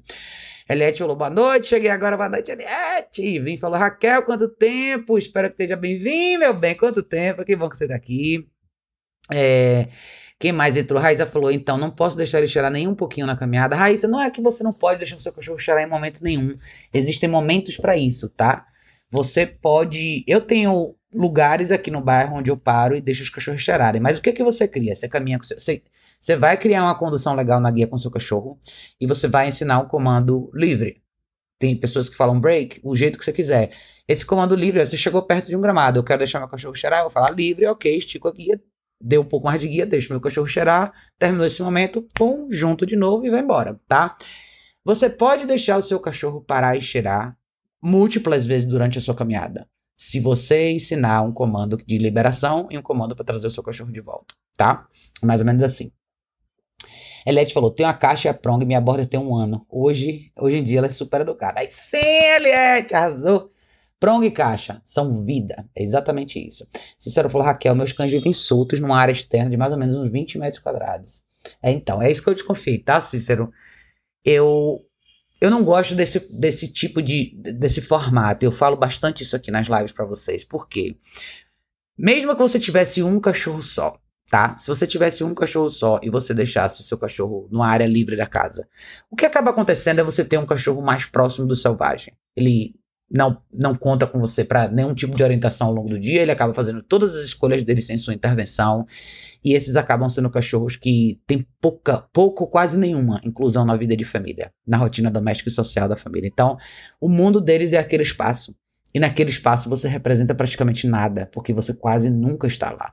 E quando você coloca um segundo cachorro num espaço como esse, a chance de dar errado é 99%. Eu conheço pouquíssimas pessoas que têm cães de quintal, múltiplos cães de quintal que não brigam, que são assim. Porque, porque a natureza é assim. Os fortes sobrevivem, os outros não. Vai ter briga por conta de tudo. De pote de água, de comida, de recurso, do barulho que aconteceu do outro lado, um cachorro late, o outro vai para cima dele. Então, assim, na minha visão, é injusto criar cachorros assim. Eu acho. Por quê? Porque você nunca vai ter como influenciar o comportamento de dois cachorros que não estão no seu perímetro. É como você querer controlar uma coisa que acontece no apartamento do outro lado. Só que eu não tô lá. Como é que eu vou garantir que as coisas vão acontecer? Como é que eu vou garantir que do outro lado todo mundo vai se comportar se eu tô aqui dentro desse apartamento? Então acho que isso é a coisa mais complicada, tá, Cícero? Na minha visão, eu separaria os dois e considerando que você tem um SRD, um vira-lata, eu pegaria, compraria uma caixa de transporte para esse SRD e começaria a treinar ela dentro da sua casa, tá? E eu não sei quanto tempo livre você tem, mas pelo menos você vai garantir que você tem os dois cachorros vivos do jeito que tá, um dia você vai chegar em casa e vai só, tá, só vai ter um cachorro vivo. Essa é a minha opinião, bem sincera com você, tá, Cícero? É, Simone falou, boa noite, Raquel, amo seu canal. Obrigada, Simone. Esse sotaque é baiano, esse sotaque é baiano, com certeza. Tô com minha de quatro meses agora, tô tentando colocar na caixa de transporte com a porta fechada, mas tá latindo. Simone, Bonker, tá? Falei isso algumas vezes hoje aqui já, atendi uma cachorra esses dias, que é o que eu fiz isso, a Cel. Não sei se vocês viram um pouquinho do vídeo dela. Quando o cachorro tem isso, Claro que o cachorro vai protestar, tá? Eu quero que vocês tenham isso em mente. Principalmente quando você tá falando de um cachorro que nunca ficou contido. Tem cachorros que ficam de boa na caixa, mas tem cachorros que começam a latir. Às vezes o cachorro entra, você fecha a porta e até fica bem. Mas às vezes algum movimento acontece ao redor da sua casa, você sai do raio de visão do cachorro, o cachorro começa a gritar e protestar. Por quê? Porque ele não está acostumado a não fazer parte desse contexto. Ele não está acostumado a ficar para trás. Minha mãe foi na cozinha, como assim eu não vou? Ah, você foi para a sala e eu fiquei aqui, como assim? é uma lição que todo cachorro precisa aprender. Então, quem não usa o colar eletrônico, que não vai conseguir. Quem não usa o colar eletrônico tem essa opção que é o bunker, tá? Volte no ambiente, diga não bem firme e pum, lance o bunker com vontade na caixa de transporte. Com vontade. Não adianta ser assim. Tem que ser com vontade. Lembre que esse é um comportamento que você quer extinguir. Se isso, se você não fizer do jeito certo, seu cachorro vai latir mais, latir mais, latir mais, latir mais, e vai chegar uma hora que você não vai aguentar e vai acabar tirando o cachorro. E nesse momento o cachorro ganhou. Nesse momento ele entendeu como é que ele faz para sair da caixa e a partir de agora toda vez ele vai latir cada vez mais, tá?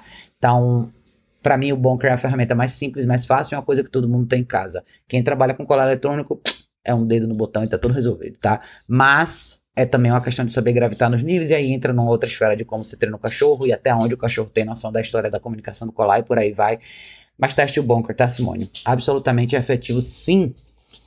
É... Caio perguntou qual a diferença da caixa de transporte ficar no quintal ou dentro de casa. Caixa de transporte nunca deve ficar em quintal ou em nenhuma área externa da casa, tá? Por quê? A caixa de transporte tem como prioridade trazer para o cachorro a sensação de segurança antes de qualquer outra coisa e relaxamento. Se você deixar a caixa de transporte na área externa da sua casa, primeiro, a caixa está exposta aos elementos e agora o cachorro está preso dentro dela. Ou seja, você traz mais estresse e mais problema numa situação onde você deveria trazer solução, segurança e relaxamento. Segundo, pode ser muito quente cachorro sente muito calor se você deixar a caixa na área externa, existe uma possibilidade do cachorro esquentar demais, tá? Terceiro, é, a caixa de transporte precisa ficar num ambiente mais silencioso, mais sereno, mais tranquilo, tá? Do lado de fora da casa tem muita coisa acontecendo. Tem barulho, tem chuva, tem sol, tem outros cachorros latindo, tem o vizinho, tem o caminhão da rua. E não é essa a ideia. Se você pensar em que você quer proporcionar de verdade tranquilidade para o cachorro, é dentro de casa. Pode ser no seu quarto, no escritório, na sua sala, num lugar tranquilo da sua casa. Lembre, o propósito é trazer sensação de segurança e relaxamento para o cachorro. Isso nunca vai acontecer com a caixa de transporte na área externa. Até porque quem usa a caixa de transporte no dia a dia do cachorro, você vai ter, ter a caixa mais acessível para tirar o cachorro da caixa, levar para o banheiro, caminhar, treinar, fazer acontecer. Então não faz muito sentido a caixa ficar fora de casa, tá? Então eu não, para mim a caixa de transporte é sempre dentro por essas e milhares de outras razões, mas acho que primordialmente para você lembrar que o seu cachorro tá aqui, que você precisa fazer alguma coisa com ele, tá? Muitas vezes a pessoa esquece, vou deixar o cachorro lá fora na caixa. Não, não é assim, tá? Tomem bastante cuidado com o calor, tá, gente? Eu falo isso todas as vezes sobre a caixa de transporte, porque hoje aqui em São Paulo, esses últimos três dias, fez 30 graus aqui. 30 graus é muito calor para cachorro, muito calor mesmo, tá? Então, quem tem ar condicionado dentro de casa, põe a caixa de transporte no ambiente da casa que tenha ar. E você pode achar que tá frio para você, para o cachorro não tá. A temperatura que eles gostam é 17, 18 graus, tá? E se o cachorro, se você não tiver ar condicionado, ponha literalmente um ventilador e um umidificador de ar no ambiente do cachorro, tá? Ele vai precisar, tá, gente? Débora falou boa noite. Boa noite, Débora. Tem uma pergunta. Diga, mande, Débora. Deixa eu ver cadê a sua pergunta. Maria disse boa noite, Raquel. Boa noite, querida. Bu falou perfeito. Obrigada pela resposta, Raquel. Fiquei com medo de estar tá criando um comportamento ruim colocando ele na caixa passada. Não se preocupe, Bu. Mas gostei. A resposta me ajudou mesmo. Não se preocupe, não. Tem só oito semanas. Pegue e põe ele lá dentro. Que nem um coelhinho, assim. Põe ele lá. E aí, se você quiser, pode pôr cenourinha, bana é, bananinha cortada, maçãzinha cortada. Coisa que seja criativa com frutas, eles adoram também, tá? Ponha, fecha a porta, espera um pouquinho, abra, tire, ponha, abra, tire. Assim vai, ser já Quebra isso logo de cara, tá? Débora tinha dito. É, eu tenho uma cachorra de porte médio, tem quase 7 anos, e toda vez que eu pego a coleira para passear, ela grita e faz um escândalo. O que eu posso fazer para melhorar isso? Débora, você pode criar. Você pode criar uma associação legal com a comida do dia, tá? Eu gosto bastante de fazer isso, apesar de não parecer, mas para os cachorros que nunca tiveram. É, que nunca tiveram essa coisa de colocar e tirar guia, eu fiz isso com a Emma. A primeira cachorra minha que eu fiz isso foi com ela, logo quando ela chegou. Então, eu tenho um ritual e eu faço esse ritual com ela até hoje. Tipo, não atrapalha nada, eu faço esse ritual com ela numa boa. Eu pego ela, a gente vai até a cozinha, ela senta, deita, espera, eu pego uns pedacinhos de algumas coisas que ela gosta, ponho para ela comer, coloco o equipamento, a gente sai e assim a gente faz todo dia. É só você trazer um elemento mais bacana de, na, na questão de botar e tirar a guia, tá? Então, depende muito do equipamento que você está usando também. Mas, independente do, do que você usar com ela, eu faria isso. Traga ela para a cozinha ou para algum lugar, traga guia, traga equipamento, uma coisinha, põe o equipamento e assim vai. Vai associando. Do mesmo jeito que a gente faz com a focinheira, tá? Associa alguma coisa legal, um pedaço de comida, alguma coisa diferente que ela goste. Seja um pedacinho de carne, sei lá, depende do seu cachorro. Melão, mamão, banana, maçã, cenoura, queijo, qualquer coisa legal que você traz que vai estar diretamente associado com colocar e tirar guia, tá? Mas eu suspeito que esse grito todo aí tenha por trás também a questão da excitação e da agitação, tá? Isso acaba acontecendo também porque muita gente só traz a coleira guia quando vai levar o cachorro para caminhar na rua ou fazer alguma coisa fora de casa. E por isso que eu falo bastante que é importante a gente usar guia dentro de casa e treinar o cachorro na guia, até para você reduzir um pouco dessa excitação do cachorro quando vê a guia.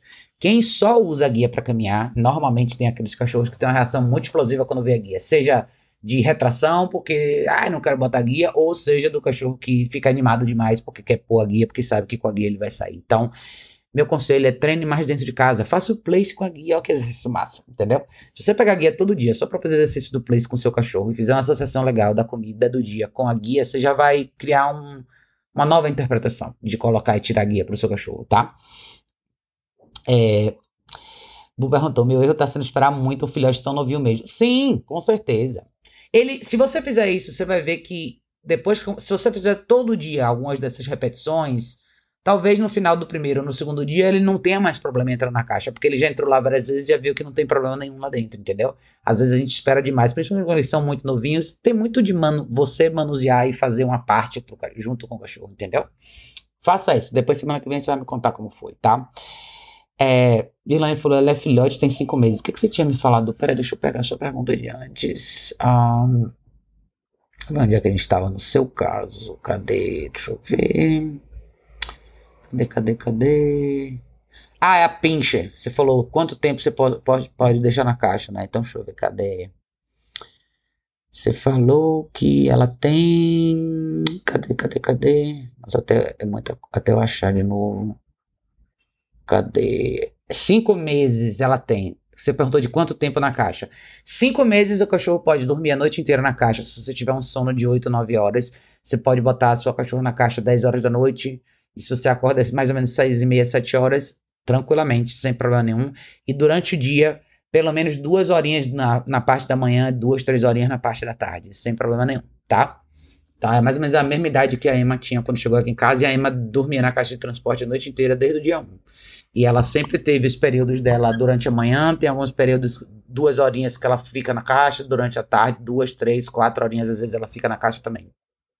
É, Cícero perguntou, Raquel, os meus cães vivem... Ah, você tinha me falado, você falou, quando recebemos visitas, o meu Rottweiler é bem receptivo com as pessoas. Já a minha SRD eu preciso prender, porque senão ela morde as pessoas. Então, talvez a minha, minha suspeita, e por isso que eu te falei sobre a caixa de transporte, tá? Eu começaria a treinar a sua. Eu compraria uma caixa de transporte para sua SRD e começaria a treinar ela dentro de casa, tá? Porque a coisa da visita é assim. Para mim, você, um cachorro solto, quando a visita chega na sua casa, é o cachorro que eu chamo de 110%. Que é aquele cachorro que. Beleza, tá ok com qualquer tipo de pessoa, mas também não entra num, num grau de excitação extrema quando a pessoa chega. Então o cachorro é mais ou menos aquele meio termo. Ah, beleza, alguém chegou, massa, tá? Qualquer coisa fora disso, qualquer coisa fora disso, esse cachorro tá na caixa quando a visita chega, tá? Então, se a sua vira-lata já é uma cachorra mais arisca, eu acho que a caixa de transporte mais, de novo, vai facilitar muito para ela. Bote a caixa dentro da sua casa, comece a fazer um treinamento com ela. E não vai ser só a caixa de transporte. Vai ser condução na guia, vai ser controle de impulso, porque avançar em visita é controle de impulso. É a imagem, é a ideia que a cachorra tem de um possível estranho entrando no espaço dela e, na, e ela elimina todas as outras possibilidades de cara essa pessoa tem que morrer. Então, é uma cachorra que você vai precisar trabalhar muito controle de impulso. Seria ótimo se você pudesse investir numa Proncolo, pelo menos para ela. É, Provavelmente ela deve ter reações diferentes na rua também, não é uma coisa tão simples de lidar, então caso um pouquinho mais complexo, valeria a pena você investir por aí, tá? Mas absolutamente eu separaria esses dois agora. Caixa de transporte para ela, criaria uma rotina só para ela, e uma rotina só pro seu Rottweiler, e vamos treinar essa cachorra direitinho, porque o objetivo nem é botar todos os dois juntos lá fora. Mas o objetivo é você ter dois cachorros que sabem se comportar, mesmo que seja individualmente, mesmo que sua, sua dinâmica com eles dois tenha que mudar um pouquinho, tá, Cícero? Jonathan perguntou: Boa noite, Raquel. Não tenho do que reclamar dos meus dois Lulus. São bem educados. Porém, quando eu saio, eles não podem ver outros cachorros que não param de latir. Ficam desesperados. Alguma sugestão? Sim, Jonathan. O que é que eu faria no seu lugar? Todo mundo, todo mundo que tem esses pequenininhos, tá? Ah, ah, você pode comprar a microprong para eles. Eu vou te mostrar aqui como é que é. Um, deixa eu ver se a janela tá aberta aqui. Nesse mesmo site que eu mostrei para vocês aqui da por incrível que pareça, vários desses cães pequenininhos são esses cachorros que acabam dando mais trabalho na rua, com essa questão de reatividade, tá? Quando você entrar, se você entrar no site da Learburg aqui, que é learburg.com, tá? Voltando aqui no menu de prong, você vai ter as prongs que são micro, que elas são essa daqui, tá vendo? A prong normal da Hermspringer, a menor é 2.25 milímetros, a depois para 3, 4 e assim vai. A micro é 1.7, tá? Então pode não parecer, mas ela é bem pequenininha. Ela tem dois modelos, tá? É, é, essa daqui é o que eles chamam desse aqui, ó, estilo duro, essa daqui com, com, a correntinha mais forte e a outra com a correntinha mais fininha, tá? Mas ela é muito pequena mesmo, tá vendo aqui a diferença dessa parte aqui de fora, tá? Mas o, a, o, ela é exatamente igual a da Hermes Springer, só não tem a plaquinha central, tá? Mas tem o um anel morto e aqui é tudo igualzinho. É, o que você vai. O, esse anelzinho aqui de fora é diferente do anel da Hermes Springer, tá vendo? O anel da Hermes Springer é em D, esse aqui ele é redondinho também, que nem esse anel aqui, morto, tá? E o tamanho dela é aqui, só para vocês verem, tá vendo? Do lado de uma moedinha, ela é bem pequenininha, ela é 1.7 milímetros. Então, eu compraria uma para cada um desse daqui. Dessa da correntinha mais fininha, tá? Que é a Ultra. Então, você vai comprar regular e Ultra. Ela é o dobro do preço das outras prongos, tá? Então, justamente porque ela é mais delicadinha, é para cachorro menorzinho. Mas, e aí o que, é que eu faço? O que, é que eu faria no seu lugar? Veja os vídeos sobre condução na guia. Super importante isso, tá? Você tá me dizendo que eles são super bonzinhos, que você não tem o que reclamar deles dentro de casa. Massa. Mas a caminhada é uma coisa super importante. Então, condução na guia vai ser importante você trabalhar com um de cada vez e, e você saber corrigir esses cachorros pequenininhos, tá? Se eles não têm nenhuma reação dessa de latir. Me surpreende você falar que eles são bonzinhos dentro de casa. Como quando alguém chega, eles latem. Quando a campanha chega, eles latem. Quando vocês vão em algum lugar diferente com eles, eles latem me explica um pouquinho mais sobre isso, tá? Porque normalmente tem mais. Existe esse, esse latido aí, acontece em algumas outras situações também, tá? Mas isso que eu faria. Prong nos dois vai te dar mais controle nas caminhadas vai te dar mais possibilidade de corrigir com um pouquinho mais de leveza e mais precisão, tá? Normalmente desses latidos aí. Maria falou, detalhando melhor. O agressivo é o Doni, Lhasa Apso, de oito meses. O de oito anos, Pingo é o Poodle Toy. É, então. É caixa para esse, esse Lhasa aí, viu, Maria? E você comece hoje, cara. Investe de verdade. Pode comprar intermediária, a média ou intermediária. Se ele for um Lhasa grande, compre a intermediária, caixa de transporte. Se ele for um Lhasa mais ou menos de tamanho normal, pode comprar média, tá? Mas a grande, a intermediária não tem erro. Pode comprar a intermediária que eu te garanto que cabe, porque eu tenho uma aqui em casa e começa a trabalhar esse cachorro, tá? De verdade. Você vai ter trabalho com ele, viu, Maria? Não é uma coisa tão simples assim, porque um cachorro que tá com oito meses e avança nos seus outros cachorros, possa ser com você, não deixa você chegar perto do outro cachorro, isso é bem sério, tá? Então, investe na caixa de transporte, dê uma olhadinha no artigo que eu tenho lá no site, explicando todo o processozinho da caixa, vai te ajudar bastante. Edson perguntou, boa noite, Raquel, muito bom tudo que você fala, e real, e real, muito bom com tudo que você fala. Em real, eu vivo isso todos os dias. Cada cachorro é uma história. Com certeza, Edson. Cada cachorro é uma história mesmo. Às vezes, quando a gente pega um segundo, eu falo isso porque eu sempre tive múltiplos cães. E a gente nunca pode achar que o seu segundo, terceiro, quarto, quinto cachorro vai ser igual aquele primeiro. A Malu, que foi a minha cachorra mais velha, que morreu há dois anos atrás. Nossa, eu acho que eu nunca vou ter uma cachorra que nem ela. Ela é uma cachorra, assim, maravilhosa. Talvez a melhor cachorra do mundo. O Zico já foi um cachorro fantástico em vários outros aspectos. A Kika tem umas qualidades também que pouquíssimos cachorros têm. Então, vários cachorros são diferentes. Mas todos eles precisam de direção. Essa é a realidade. Alguns vão precisar de mais gerenciamento, outros menos, mas todos eles precisam. E de cada cachorro é um capítulo, cara. Não tem jeito. Todos eles vão te mostrar uma coisa nova. Todos os cachorros são a história, né, Edson? Como a Edson falou.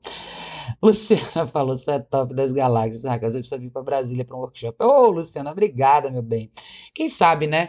Vamos ver como é que as coisas estão, vão rolar agora se vai rolar essa flexibilidade, se a gente vai voltar um pouco mais ao normal, mas eu vou, eu já abri o calendário dos cursos presenciais esse ano, a gente vai ter outubro, novembro e dezembro aqui em São Paulo, curso presencial, tem uma olhadinha lá no site do Indog, em outubro a gente tem o curso de escola para cães, é, em novembro a gente tem o final de semana, que é a resolução de problemas com cães domésticos urbanos, em dezembro a gente tem a edição de cola eletrônica presencial, então, quem sabe você não vem também, Luciana? Vem para cá, vai ser bem massa também. É, Maria tinha falado que essa situação aconteceu com a guia.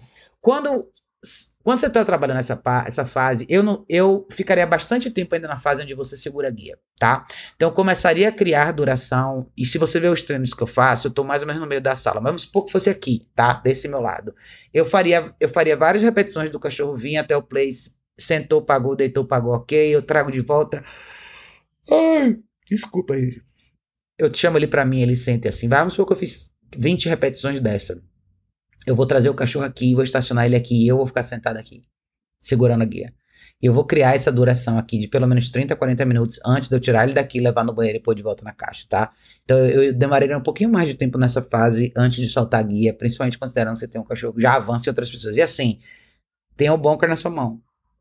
Tá aqui. Se sua mãe entrar no quarto, o cachorro rosnar, não, e bunker. Com vontade na cabeça do cachorro, tá? Isso aqui é toalha de algodão. Se vocês quiserem ver exemplos disso, veja lá no link do meu site educaçãocanina.org. Tem lá no link do Bunker uns 4 ou 5 vídeos mostrando como usar. Não tenha medo, tá? Seu cachorro já tá avançando nos outros, então ele já deixou bem claro que ele não tem nenhum receio em agredir ninguém. Então você tem que jogar a mesma moeda. Não é que você vai agredir seu cachorro, mas você vai criar uma intervenção de valor, tá? Para o seu cachorro reconsiderar essa atitude. E caixa de transporte, Maria, não tem negociação aí não, tá?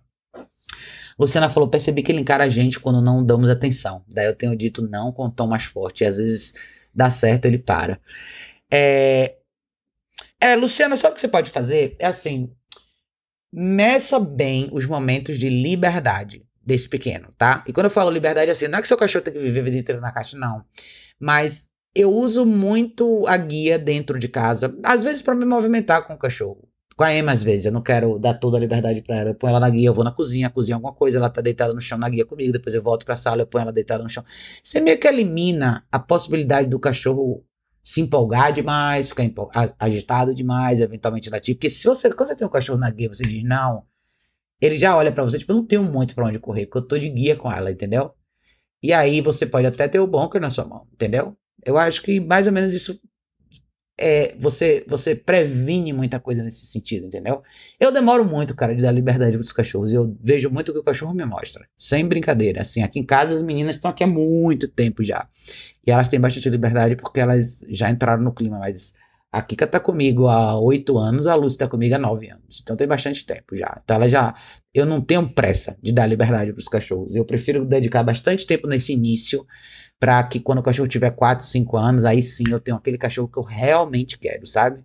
E aí eu posso ter uma vida mais tranquila, mais serena, o gerenciamento já é mais leve com o cachorro. É...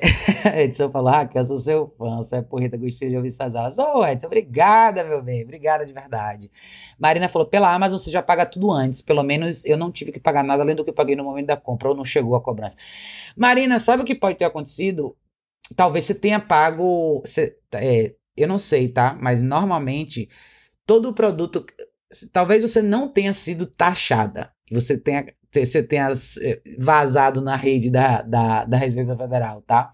Porque o na verdade, você, o que, que você paga pronto? Se, você, se a Amazon te cobrasse pronto, antes, você, você receberia uma confirmação de que o seu produto foi taxado e provavelmente ele não foi. E não é normal isso acontecer, tá? Na maioria das vezes ele vai ser.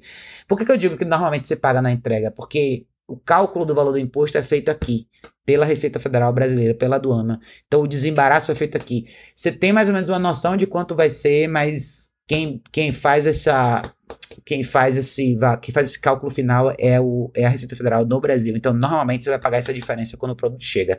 Quem compra correio normal, o correio normalmente vai te mandar uma uma notificação avisando do pagamento do valor que você faz no site do correio. Se você fizer FedEx ou UPS, a FedEx, a FedEx você paga na hora da entrega e a, Fed, a UPS você paga pelo site da UPS também, tá? Mas você deu sorte, viu, Marina? Graças a Deus, né? É, Daiane falou: Boa noite, Raquel. Boa noite, querida. Tô querendo comprar uma prong, mas meu esposo tá, tá de recesso. É, tá de recesso de machucar, mas não sou cachorro. Mas, mas eu não entendi, Daiane, o que você quis dizer tá, ah, tá receoso de machucar a sua cachorrinha. Não, cara, fique tranquila, Dani. Se tem uma ferramenta que não vai machucar a sua cachorra, pronto, cara, de verdade, posso te garantir isso. Eu te falo isso porque eu, eu falei no vídeo de ontem até, eu acho que a prong, principalmente para uma pessoa menos experiente, ela é mais fácil de manusear, ela é mais segura do que uma guinificada, por exemplo. Por quê? Porque ela tem um anel morto aqui, ou seja, você vai ajustar os links do tamanho do pescoço do seu cachorro, tipo uma gargantilhazinha mesmo, tá? E o anel morto ele serve para isso, justamente como, como um freio de pressão, ou seja, sua pressão nunca vai passar daquele ponto. E se o seu cachorro se embolar, se jogar no chão, ela nunca vai se embolar e fazer um nó, entendeu? Ela é uma forma extremamente segura, cara. Eu falo de verdade porque eu uso há anos a Prong. Já introduzi para milhares de cachorros, então não se preocupe, você não vai machucar sua cachorra, tá, Daiane? Você tem muito mais chance de machucar sua cachorra com a gamificada com o peitoral e com a Easy Walk do que você tem com a Proncolo, de verdade, tá? É, Marina falou, mas a Prong chegou, ai sim, o mais importante é isso, né, Marina? O importante é que chegou. Daiane falou, hoje ela tá com seis meses, é mestiça de Fox Paulistinha SRD, o pescoço fininho, tipo pincher. A 2.25 é ideal.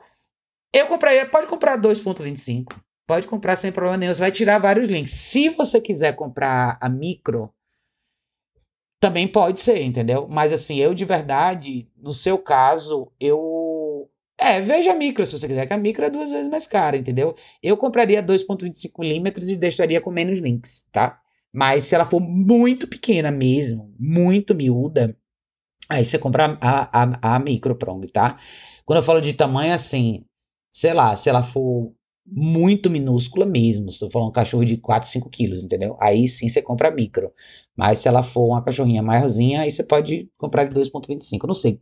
Você falou, ela é, se ela é de Fox, porque Fox Paulistinha é mais corpadinho, entendeu? Fox Paulistinha eu já usaria a 2,25 milímetros. Se ela for mais pro lado do pincher, mais menorzinha, muito magrelinha, pescocinho de frango mesmo, aí você pode comprar a micro, tá? Que é a 1.7, que é essa que eu mostrei para vocês aqui agora. É, Dora falou: boa noite, Raquel. Tem uma filhote, treino obediência durante. Treino obediência durante o cabo de guerra e bolinha. Treino fica, mesa aí pro referencial, pega e solta. Só falta consolidar o solta. Ela tem ficado mais controlada, é, mas ao mesmo tempo tem ficado bem intensa nos jogos. Eu deveria me preocupar com isso, de deixar ela muito forte. Ela tem 13 quilos. Dora, é assim.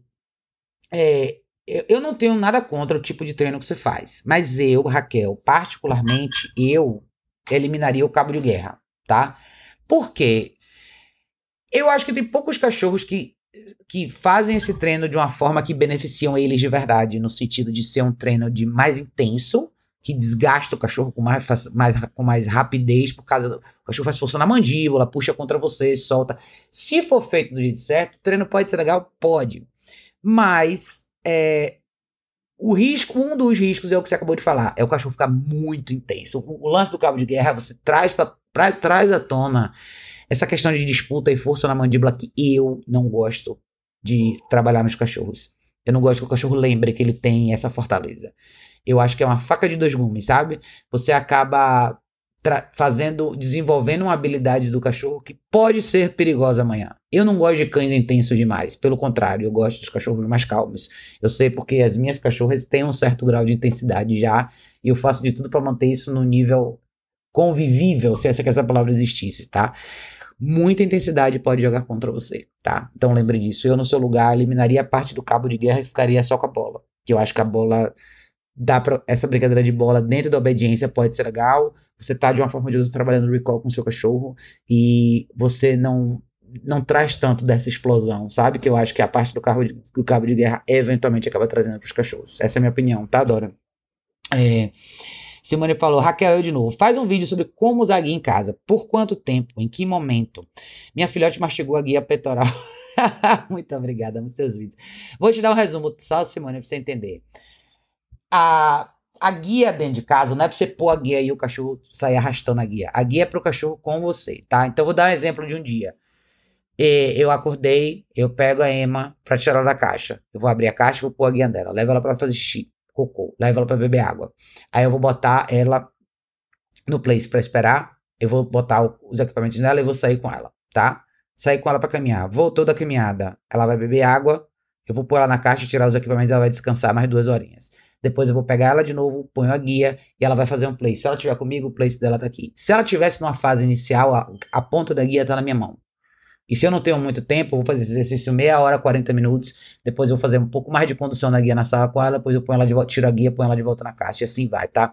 Não tem um momento onde o cachorro tá circulando pela casa com a guia arrastando no chão, tá? É, isso aí é só sei lá, pode acontecer de você estar tá na cozinha, pôr o seu cachorro no place, quando você está cozinhando e o cachorro levantar e for pra sala, você vai lá e pega a ponta da guia e volta, traz ele de volta. Mas eu acho que você tem que estar tá sempre com o cachorro embaixo dos seus olhos. É isso que vai fazer com que você não permita que o cachorro morda a guia. Começou a morder a guia, não, bom, cara. Tá do seu lado, tá embaixo do seu nariz, entendeu?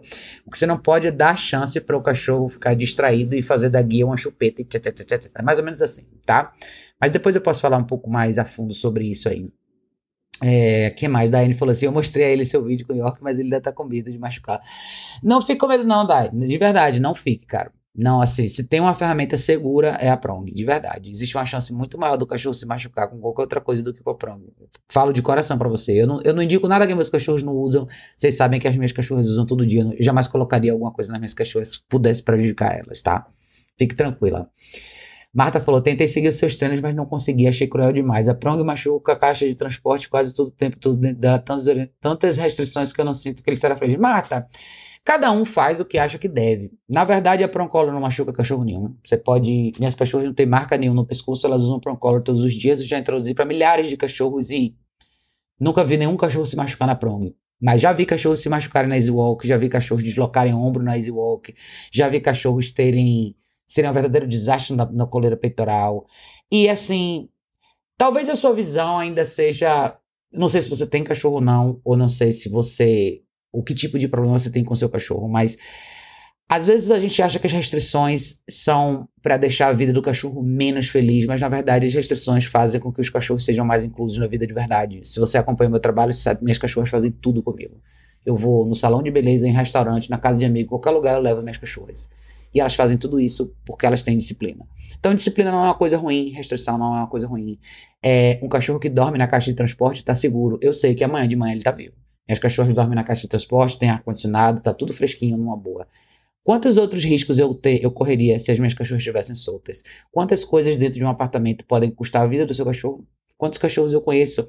Eu conheço um cachorro aqui no meu bairro que teve que fazer uma cirurgia de horas e tirar 15 brinquedos da barriga, porque a a pessoa que é dona desse cachorro tinha talvez o mesmo pensamento que você achava que o cachorro tinha que ter liberdade e ficar solto pela casa. O cachorro podia ter morrido na cirurgia. Eu conheço um caso de um cachorro que ficava solto dentro de casa e morreu porque ele estava com a coleira lisa no pescoço tentou abrir a porta, ficou arranhando a porta porque o dono tinha saído, a coleira lisa prendeu na maçaneta e ele se enforcou. Eu poderia passar a próxima meia hora te dizendo milhares de exemplos pelos quais restrição e disciplina salvam a vida dos cachorros, mas cada um enxerga da forma que quer. Eu faço isso há bastante tempo, há mais de uma década, e todo mundo que me conhece sabe que eu morreria pelos meus cachorros, jamais faria qualquer coisa por eles que fosse para prejudicá-los. Mas cada um enxerga do jeito que quer. Eu conheço vários, já atendi vários cachorros que têm toda a liberdade do mundo, não tem caixa de transporte, tem 40 brinquedos espalhados pela sala e os cachorros não vão para lugar nenhum. Não participam da vida de família. Vários desses cachorros, depois de dois anos, estão presos na varanda, ou presos no banheiro, ou presos na área de serviço, porque a pessoa não aguenta mais. Vários desses cachorros fazem xixi pela casa inteira, destroem a casa. Eu atendi uma família que é, se você visse o estado da sala dessa casa, você não ia acreditar que pessoas moravam ali dentro pessoas que vêm desse mesmo lugar que você veio, com esse mesmo pensamento. Cachorro precisa de liberdade. Os cachorros fizeram um túnel no sofá da mulher. Tinha lama e, e fezes no sofá da mulher. Esse era o sofá da casa dela. Era o único sofá da casa dela. Mas porque ela achava que os cachorros tinham que ter liberdade. Então, cada um enxerga do jeito que quer. Cada um fica livre para criar os seus cachorros do jeito que quer. Acho que o meu papel aqui é educar as pessoas e mostrar que a gente não pode enxergar esse mundo com olhos emocionais. Se você não for racional o suficiente para enxergar que cachorro não é gente, que cachorro sem disciplina é um cachorro condenado a isolamento. Aí, esse é o meu papel aqui. Mas aí cada um interpreta do jeito que quer. Cada um faz a escolha que quer. Eu, no meu bairro, eu vejo todos os dias casos que me partem o coração. Milhares de cachorros presos em varanda o dia inteiro, latindo, gritando a noite inteira. Milhares de cachorros que não podem mais sair na rua porque não podem ver ninguém na rua porque eles arrastam as pessoas na rua. Então, eu acho que a resposta é mais nítida. Cachorros educados têm uma vida mais inclusa, absolutamente. Esses são os cachorros que fazem parte de verdade da vida de família. Que vão para os lugares com as pessoas, que podem deitar na sala no place enquanto a família assiste um filme, enquanto a família recebe uma visita e faz uma janta. Cachorro que não é educado vai estar onde nessa hora? Essa é a minha pergunta, tá? Mas é isso, gente. É, Bu falou assim: acabei de colocar o filhote na caixa de transporte, ele choramingou. E assim que começou a morder a grade, falei: não, arremessei o bom. Ele se afastou e deitou. Agora tá dormindo. Yes! Aí sim! Falei pra você? Às vezes é só isso. Bu tinha falado, não tinha pensado no Bunker nesse sentido. É isso. É clareza de informação, tá? Então, às vezes, uma correção efetiva é clareza de informação. O cachorro só não sabia o que fazer, agora ele sabe, tá? Eu já fiz isso várias vezes, por isso que eu falo para vocês. Eu nunca vou indicar para vocês nada que eu nunca fiz com os meus próprios cachorros. Tudo que eu falo para vocês aqui, eu já fiz aqui dentro da minha casa. E minhas cachorras são extremamente saudáveis, são super boazinhas, estão super de boa. Vocês podem ver, elas estão sempre aqui, ó. Vocês dar um oi para vocês antes de vocês irem embora. Tá todo mundo aqui, numa boa. Então, eu experimento para depois recomendar. Então, quando eu falo para vocês que uma coisa funciona, é porque eu já fiz e eu sei que dá certo, tá? É, é, Maria perguntou: você teria alguma dica, Raquel, de como seria a dinâmica para fazer dois, é, os dois cães viverem separados? Não quero deixar eles lá atrás, o mais velho nunca ficou. Caixa de transporte, Maria. Ó, eu te mostrei aqui agora, tá? Então você tem. Eu mostrei pra vocês, a, a Kika tá aqui, a Lúcia tá aqui, a Emma tá aqui. A Emma tá na caixa de transporte fechada. Eu faço muito rodízio às vezes. Então, agora é hora dela descansar. Quando eu terminar aqui a live, eu vou pegar ela para fazer uns treinos. As meninas, a Lúcia e a Kika, como são cachorras mais velhas, elas não interferem no que eu faço com a Emma. Elas provavelmente vão pro, lugar, pro canto delas. Elas não interferem. Mas você que não tá nesse lugar, você vai fazer rodízio. Então, enquanto um cachorro tá na caixa, o outro tá fazendo alguma coisa com você. Quando esse cachorro, depois você troca. Então, o que é essa outra coisa com você? Um cachorro tá caminhando com você, o outro tá na caixa enquanto e vice-versa. Um cachorro está treinando com você, o outro tá na caixa, e vice-versa. Um cachorro está se alimentando com você, o outro tá na caixa, e vice-versa. E assim vai, tá? Você literalmente pode ter duas caixas, uma do lado da outra, como eu te mostrei aqui, no mesmo ambiente. Os cachorros literalmente vão conviver juntos, só que separados. Você vai dedicar um tempo para construir e treinar cada cachorro individualmente, enquanto eles convivem debaixo do seu mesmo teto. Não é tipo um no, escritório, não, a caixa pode literalmente estar assim, como eu acabei de te mostrar, tá? Eu já atendi vários casos assim. Inclusive, é muito mais fácil para os cachorros criarem uma, uma associação diferente com o segundo cachorro, porque agora tem alguém gerenciando essa situação, tá? Então você vai fazer literalmente rodízio. Enquanto um está na caixa, o outro está com você, e assim vai. Por isso que eu acho que o importante seria você ter uma caixa para cada um dos seus cachorros, tá? Você tem um poodle o poodle pode ser a caixa pequena, para o seu Lhasa pode ser a média ou a intermediária. Pode botar literalmente uma do lado da outra, sem problema nenhum, tá? que você vai fazer é, é, dividir a rotina dos dois e trabalhar um de cada vez. É basicamente isso, tá? Eles vão se ver todos os dias, eles vão sentir o cheiro um do outro todos os dias, Eles só não vão interagir um com o outro. E assim vai, tá? Vim falou, que tamanho de caixa de transporte você recomenda para um boxer adulto? Ai, se ele for um box, a extra grande, se ele for um boxer do que eu considero normal. Mas se ele for um boxer de perna longa, assim, aí tem que ser a gigante. Mas existe uma chance da, da, da extra grande servir, tá? Se você estivesse aqui em São Paulo, Vim, você podia ir no, na Cobase com ele e testar, porque a Cobase é a única loja que tem. Mas se você entrar na Cobase, você vai ver mais ou menos as medidas, tá? Ele precisa poder ficar em pé, por isso que eu te perguntei das pernas, tá? Normalmente um boxer cabe na extra grande, mas se for um boxer perna longa, como eu falei, ele, vai ficar muito, vai acabar ficando muito rente a cabeça dele, tá? Ficar mais ou menos assim, se você dá pra ver minha cabeça assim, tá? Não pode passar disso. A gigante é uma caixa um Bernese, por exemplo, tá? Mas se ele for um boxer muito grande, mas eu acho que a extra grande serve, tá? É... Maria falou, não gosto de cachorro no quintal, então não quero deixar nenhum deles lá, mas consegui ser prazo. É isso, é caixa de transporte. Caixa de transporte, os dois vão morar dentro da sua casa, tá, Maria? Você só vai fazer esse rodízio, como eu te falei, tá? É, Simone falou eu de novo, esse sotaque lindo, eu fiz o bom que é da Super Certo. Obrigada, Simone. Jogue duro, bom que funciona super bem. É, falou pra Rush que eu recomendo banheiro permanente. A cada 12 horas são dois tapetes grandes e três vezes paga o investimento. Aí, ó, tá vendo, Isabel? Pra você que tem Rush, que é o que eu tinha falado. Cada xixi, cada 12 horas são dois tapetes grandes por causa do xixi. É um banheiro permanente mesmo, como o Juanzinho falou. Qual que você usa, Juanzinho? Você usa aquele aquele Wheezy lá. Pode ser uma opção para Isabel dentro de casa também, né? André falou é shih eu percebo que ela tá cansada no caminho do início da noite, caminho no início da noite quando tá fresco. André, o que, que pode acontecer? Shih é um cachorro que tem pouca resistência física, tá? Mas o que, que eu faria no seu caso? Você já fez algum exame para ver se ela tem sopro de coração, algum problema respiratório? Veja, eu faria um pouco dessa parte, tá? Como é que ela é normalmente de disposição ao longo do dia? Ela é uma cachorra que tende a cansar rápido? Não. Porque eles não são cachorros com muita resistência física, então não são cachorros de caminhada muito longa, de exercício físico de muito impacto. Eles são cachorros de passo mais leve. Mas se você está percebendo que com 10 minutos ela já está assim, eu daria uma olhadinha, conversaria com a minha veterinária para ver se está tudo certo com ela faz um check-upzinho, faz um eco, um eletro, de repente faz um exame de pressão arterial, vê como é que tá a parte respiratória dela. Pode ser que tenha alguma coisa diferente aí, tá? Mas não force não, tá, André? Converse com o seu veterinário, acho que é o melhor caminho, pelo menos para desvendar essa parte aí.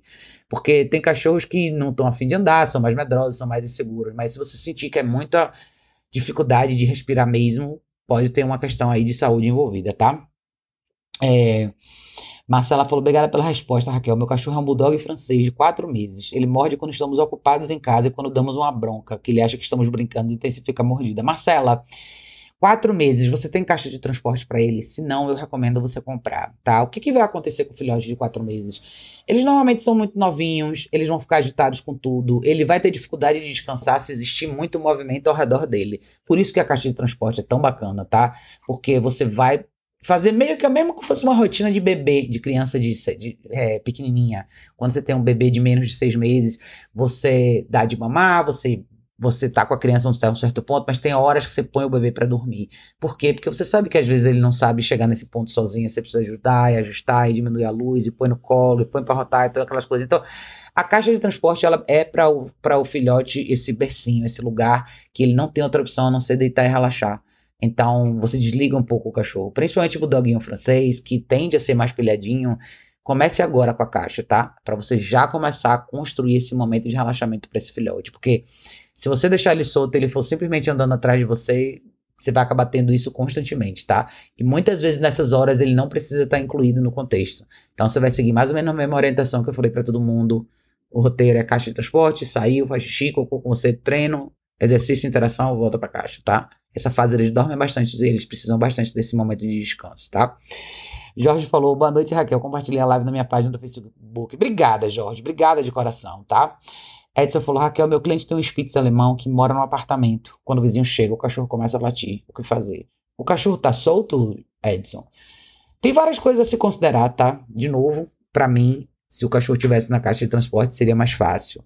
É, seria muito mais fácil manter um cachorro mais calmo, mais controlado. Mas se esse cachorro eu não sei qual é a rotina do dono, dos donos do cachorro, nem nada. Mas isso é exercício de controle de impulso que você tem que fazer com o cachorro em casa. Então você tem que recriar o cenário.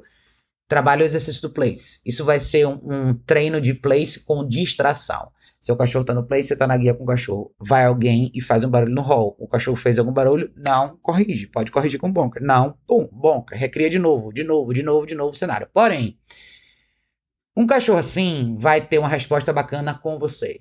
Se você estiver fora de casa, você não tá lá para aplicar a intervenção. De novo, um dos motivos pelos quais eu gosto tanto da caixa de transporte, tá?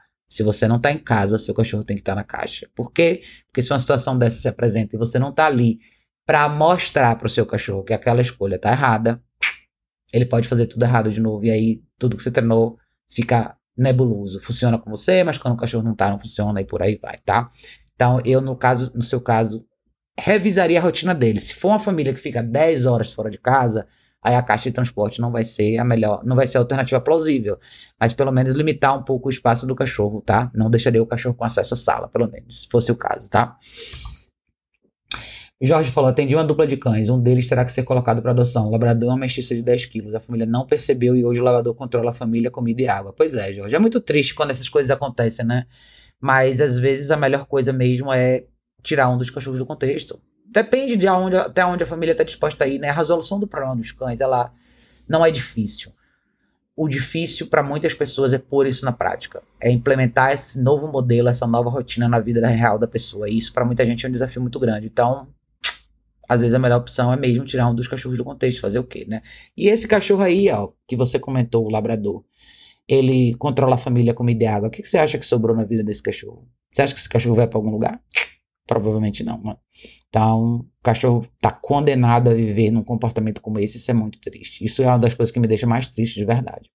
Thaís, jovem! Thaís falou boa noite, Raquel. É, Jorge falou, mestiço chegou no limite de ter que reagir ao controle, ao controle ou morre de fome ou de sede. Basta o lavador olhar, o mestiço se afasta, tá vendo?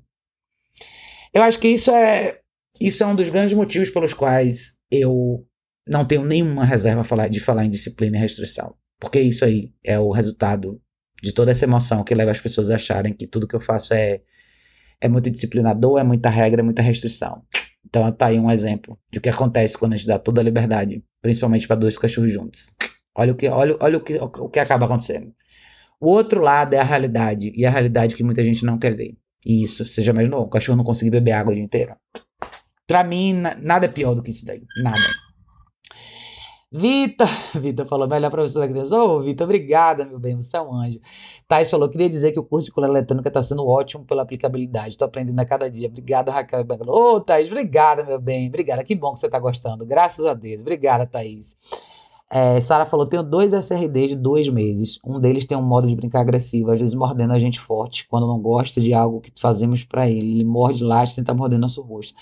Sara, tudo depende do que você tá fazendo com esses filhotes, tá? Eles têm dois meses, cuidado com essa interação demais, cuidado com esse aperto, colo, com tudo isso, tá? Não sei se você pegou a live desde o início, mas eu falei no comecinho sobre isso. Tem vários cachorros que não gostam disso. É, se eles são irmãos de ninhada, se prepare. Você tem um caminho longo pela frente. Não é uma coisa que eu recomendo para ninguém pegar dois filhotes ao mesmo tempo, principalmente tão novos assim, tá? Eu espero que você esteja ciente do trabalho que você vai ter pela frente. Você tem aí uns dois ou três anos de suadeira. Já invista em caixa de transporte, em tudo. Você vai precisar, vai precisar mesmo, tá? um filhote da cidade dá bastante trabalho, dois então, e ao mesmo tempo, que o grande. Eu tenho um artigo bem legal no meu, no, no meu site educaçãocanina.org, depois entra lá e dá uma olhada, que é Síndrome de Ninhada. Por que, que você não deve pegar dois filhotes ao mesmo tempo? Você vai entender por quê. Porque eles tendem a ver o, o outro cachorro sempre como um elemento mais importante, mais interessante do que você, então você tem um trabalho árduo pela frente. Você vai ter que investir em caixa de transporte, treinar um de cada vez e você vai ter que ter bastante tempo para fazer tudo isso, tá? Mas em relação ao que você falou agora, cuidado com o engajamento físico, tá, Sara? Provavelmente tem muito de você beijar e abraçar e carregar e segurar e isso desencadeia essas mordidas todas, tá? É tempo de treino, descanso, xixi, cocô, comida, banheiro, treino, descanso e assim vai. Essa é a vida do filhote, tá? Vim perguntou, pronga é tamanho único? Não, não é, tá? Pronga tem quatro tamanhos. É, você falou, se eu comprar para um filhote de boxe, vai servir até a idade adulta. É, a prong pode ser usada a vida inteira. Se você quiser comprar, Vim, vou te mostrar aqui, ó, para você. Eu compraria aqui, ó. Eu compraria aqui a voltando aqui. Se você entrar no site da Livre, tá? Você vai entrar em Prong Colors, você vai comprar a original, que é essa daqui. Você pode comprar 2.25 milímetros, que é essa aqui, é small, tá vendo? e você vai comprar dois kits de links extras para garantir, tá? Cada kit de links extras vem com, cinco, com três links. Então, ela originalmente vem com cinco links de cada lado, então são dez. Você vai comprar mais um, dois kits de extras só para garantir, tá? E aí você pode usar para a vida inteira. Você vai começar com menos links, depois você vai pondo mais, pondo mais, pondo mais, tá? Mas sim, dá para você usar até o fim da vida dele. Ah, Sara, você tinha mandado como ele deixa mais tranquilo caixa de transporte. Uma para cada um, tá? Você vai ter muito trabalho porque dois meses o cachorro precisa de muitos intervalos. Vai ter que sair várias vezes para beber água, fazer xixi, cocô, mas é uma caixa de transporte para cada filhote, tá, Sara? Uma para cada um. É, Fátima falou: a caixa de transporte pode ser colocada na sala ou no quarto com ar-condicionado durante o dia e colocar no escritório? Pode, absolutamente pode e deve, tá? Deixa a caixa de transporte num ambiente que tem ar-condicionado, mesmo que seja o quarto que você dorme, não tem problema, tá? É, Aí você perguntou, a caixa independente do tamanho e idade do cachorro é para a vida toda? Obrigada pela resposta, Raquel. Raiz, imagina, a caixa, o tamanho da caixa depende do tamanho do cachorro, tá? Quem tem filhote, você vai ter que mais ou menos saber até o tamanho que seu filhote vai ficar. É, eu recomendo você comprar uma caixa de transporte já para o tamanho adulto do filhote. Por quê? Porque eles crescem rápido e caixa de transporte não é uma coisa barata, tá?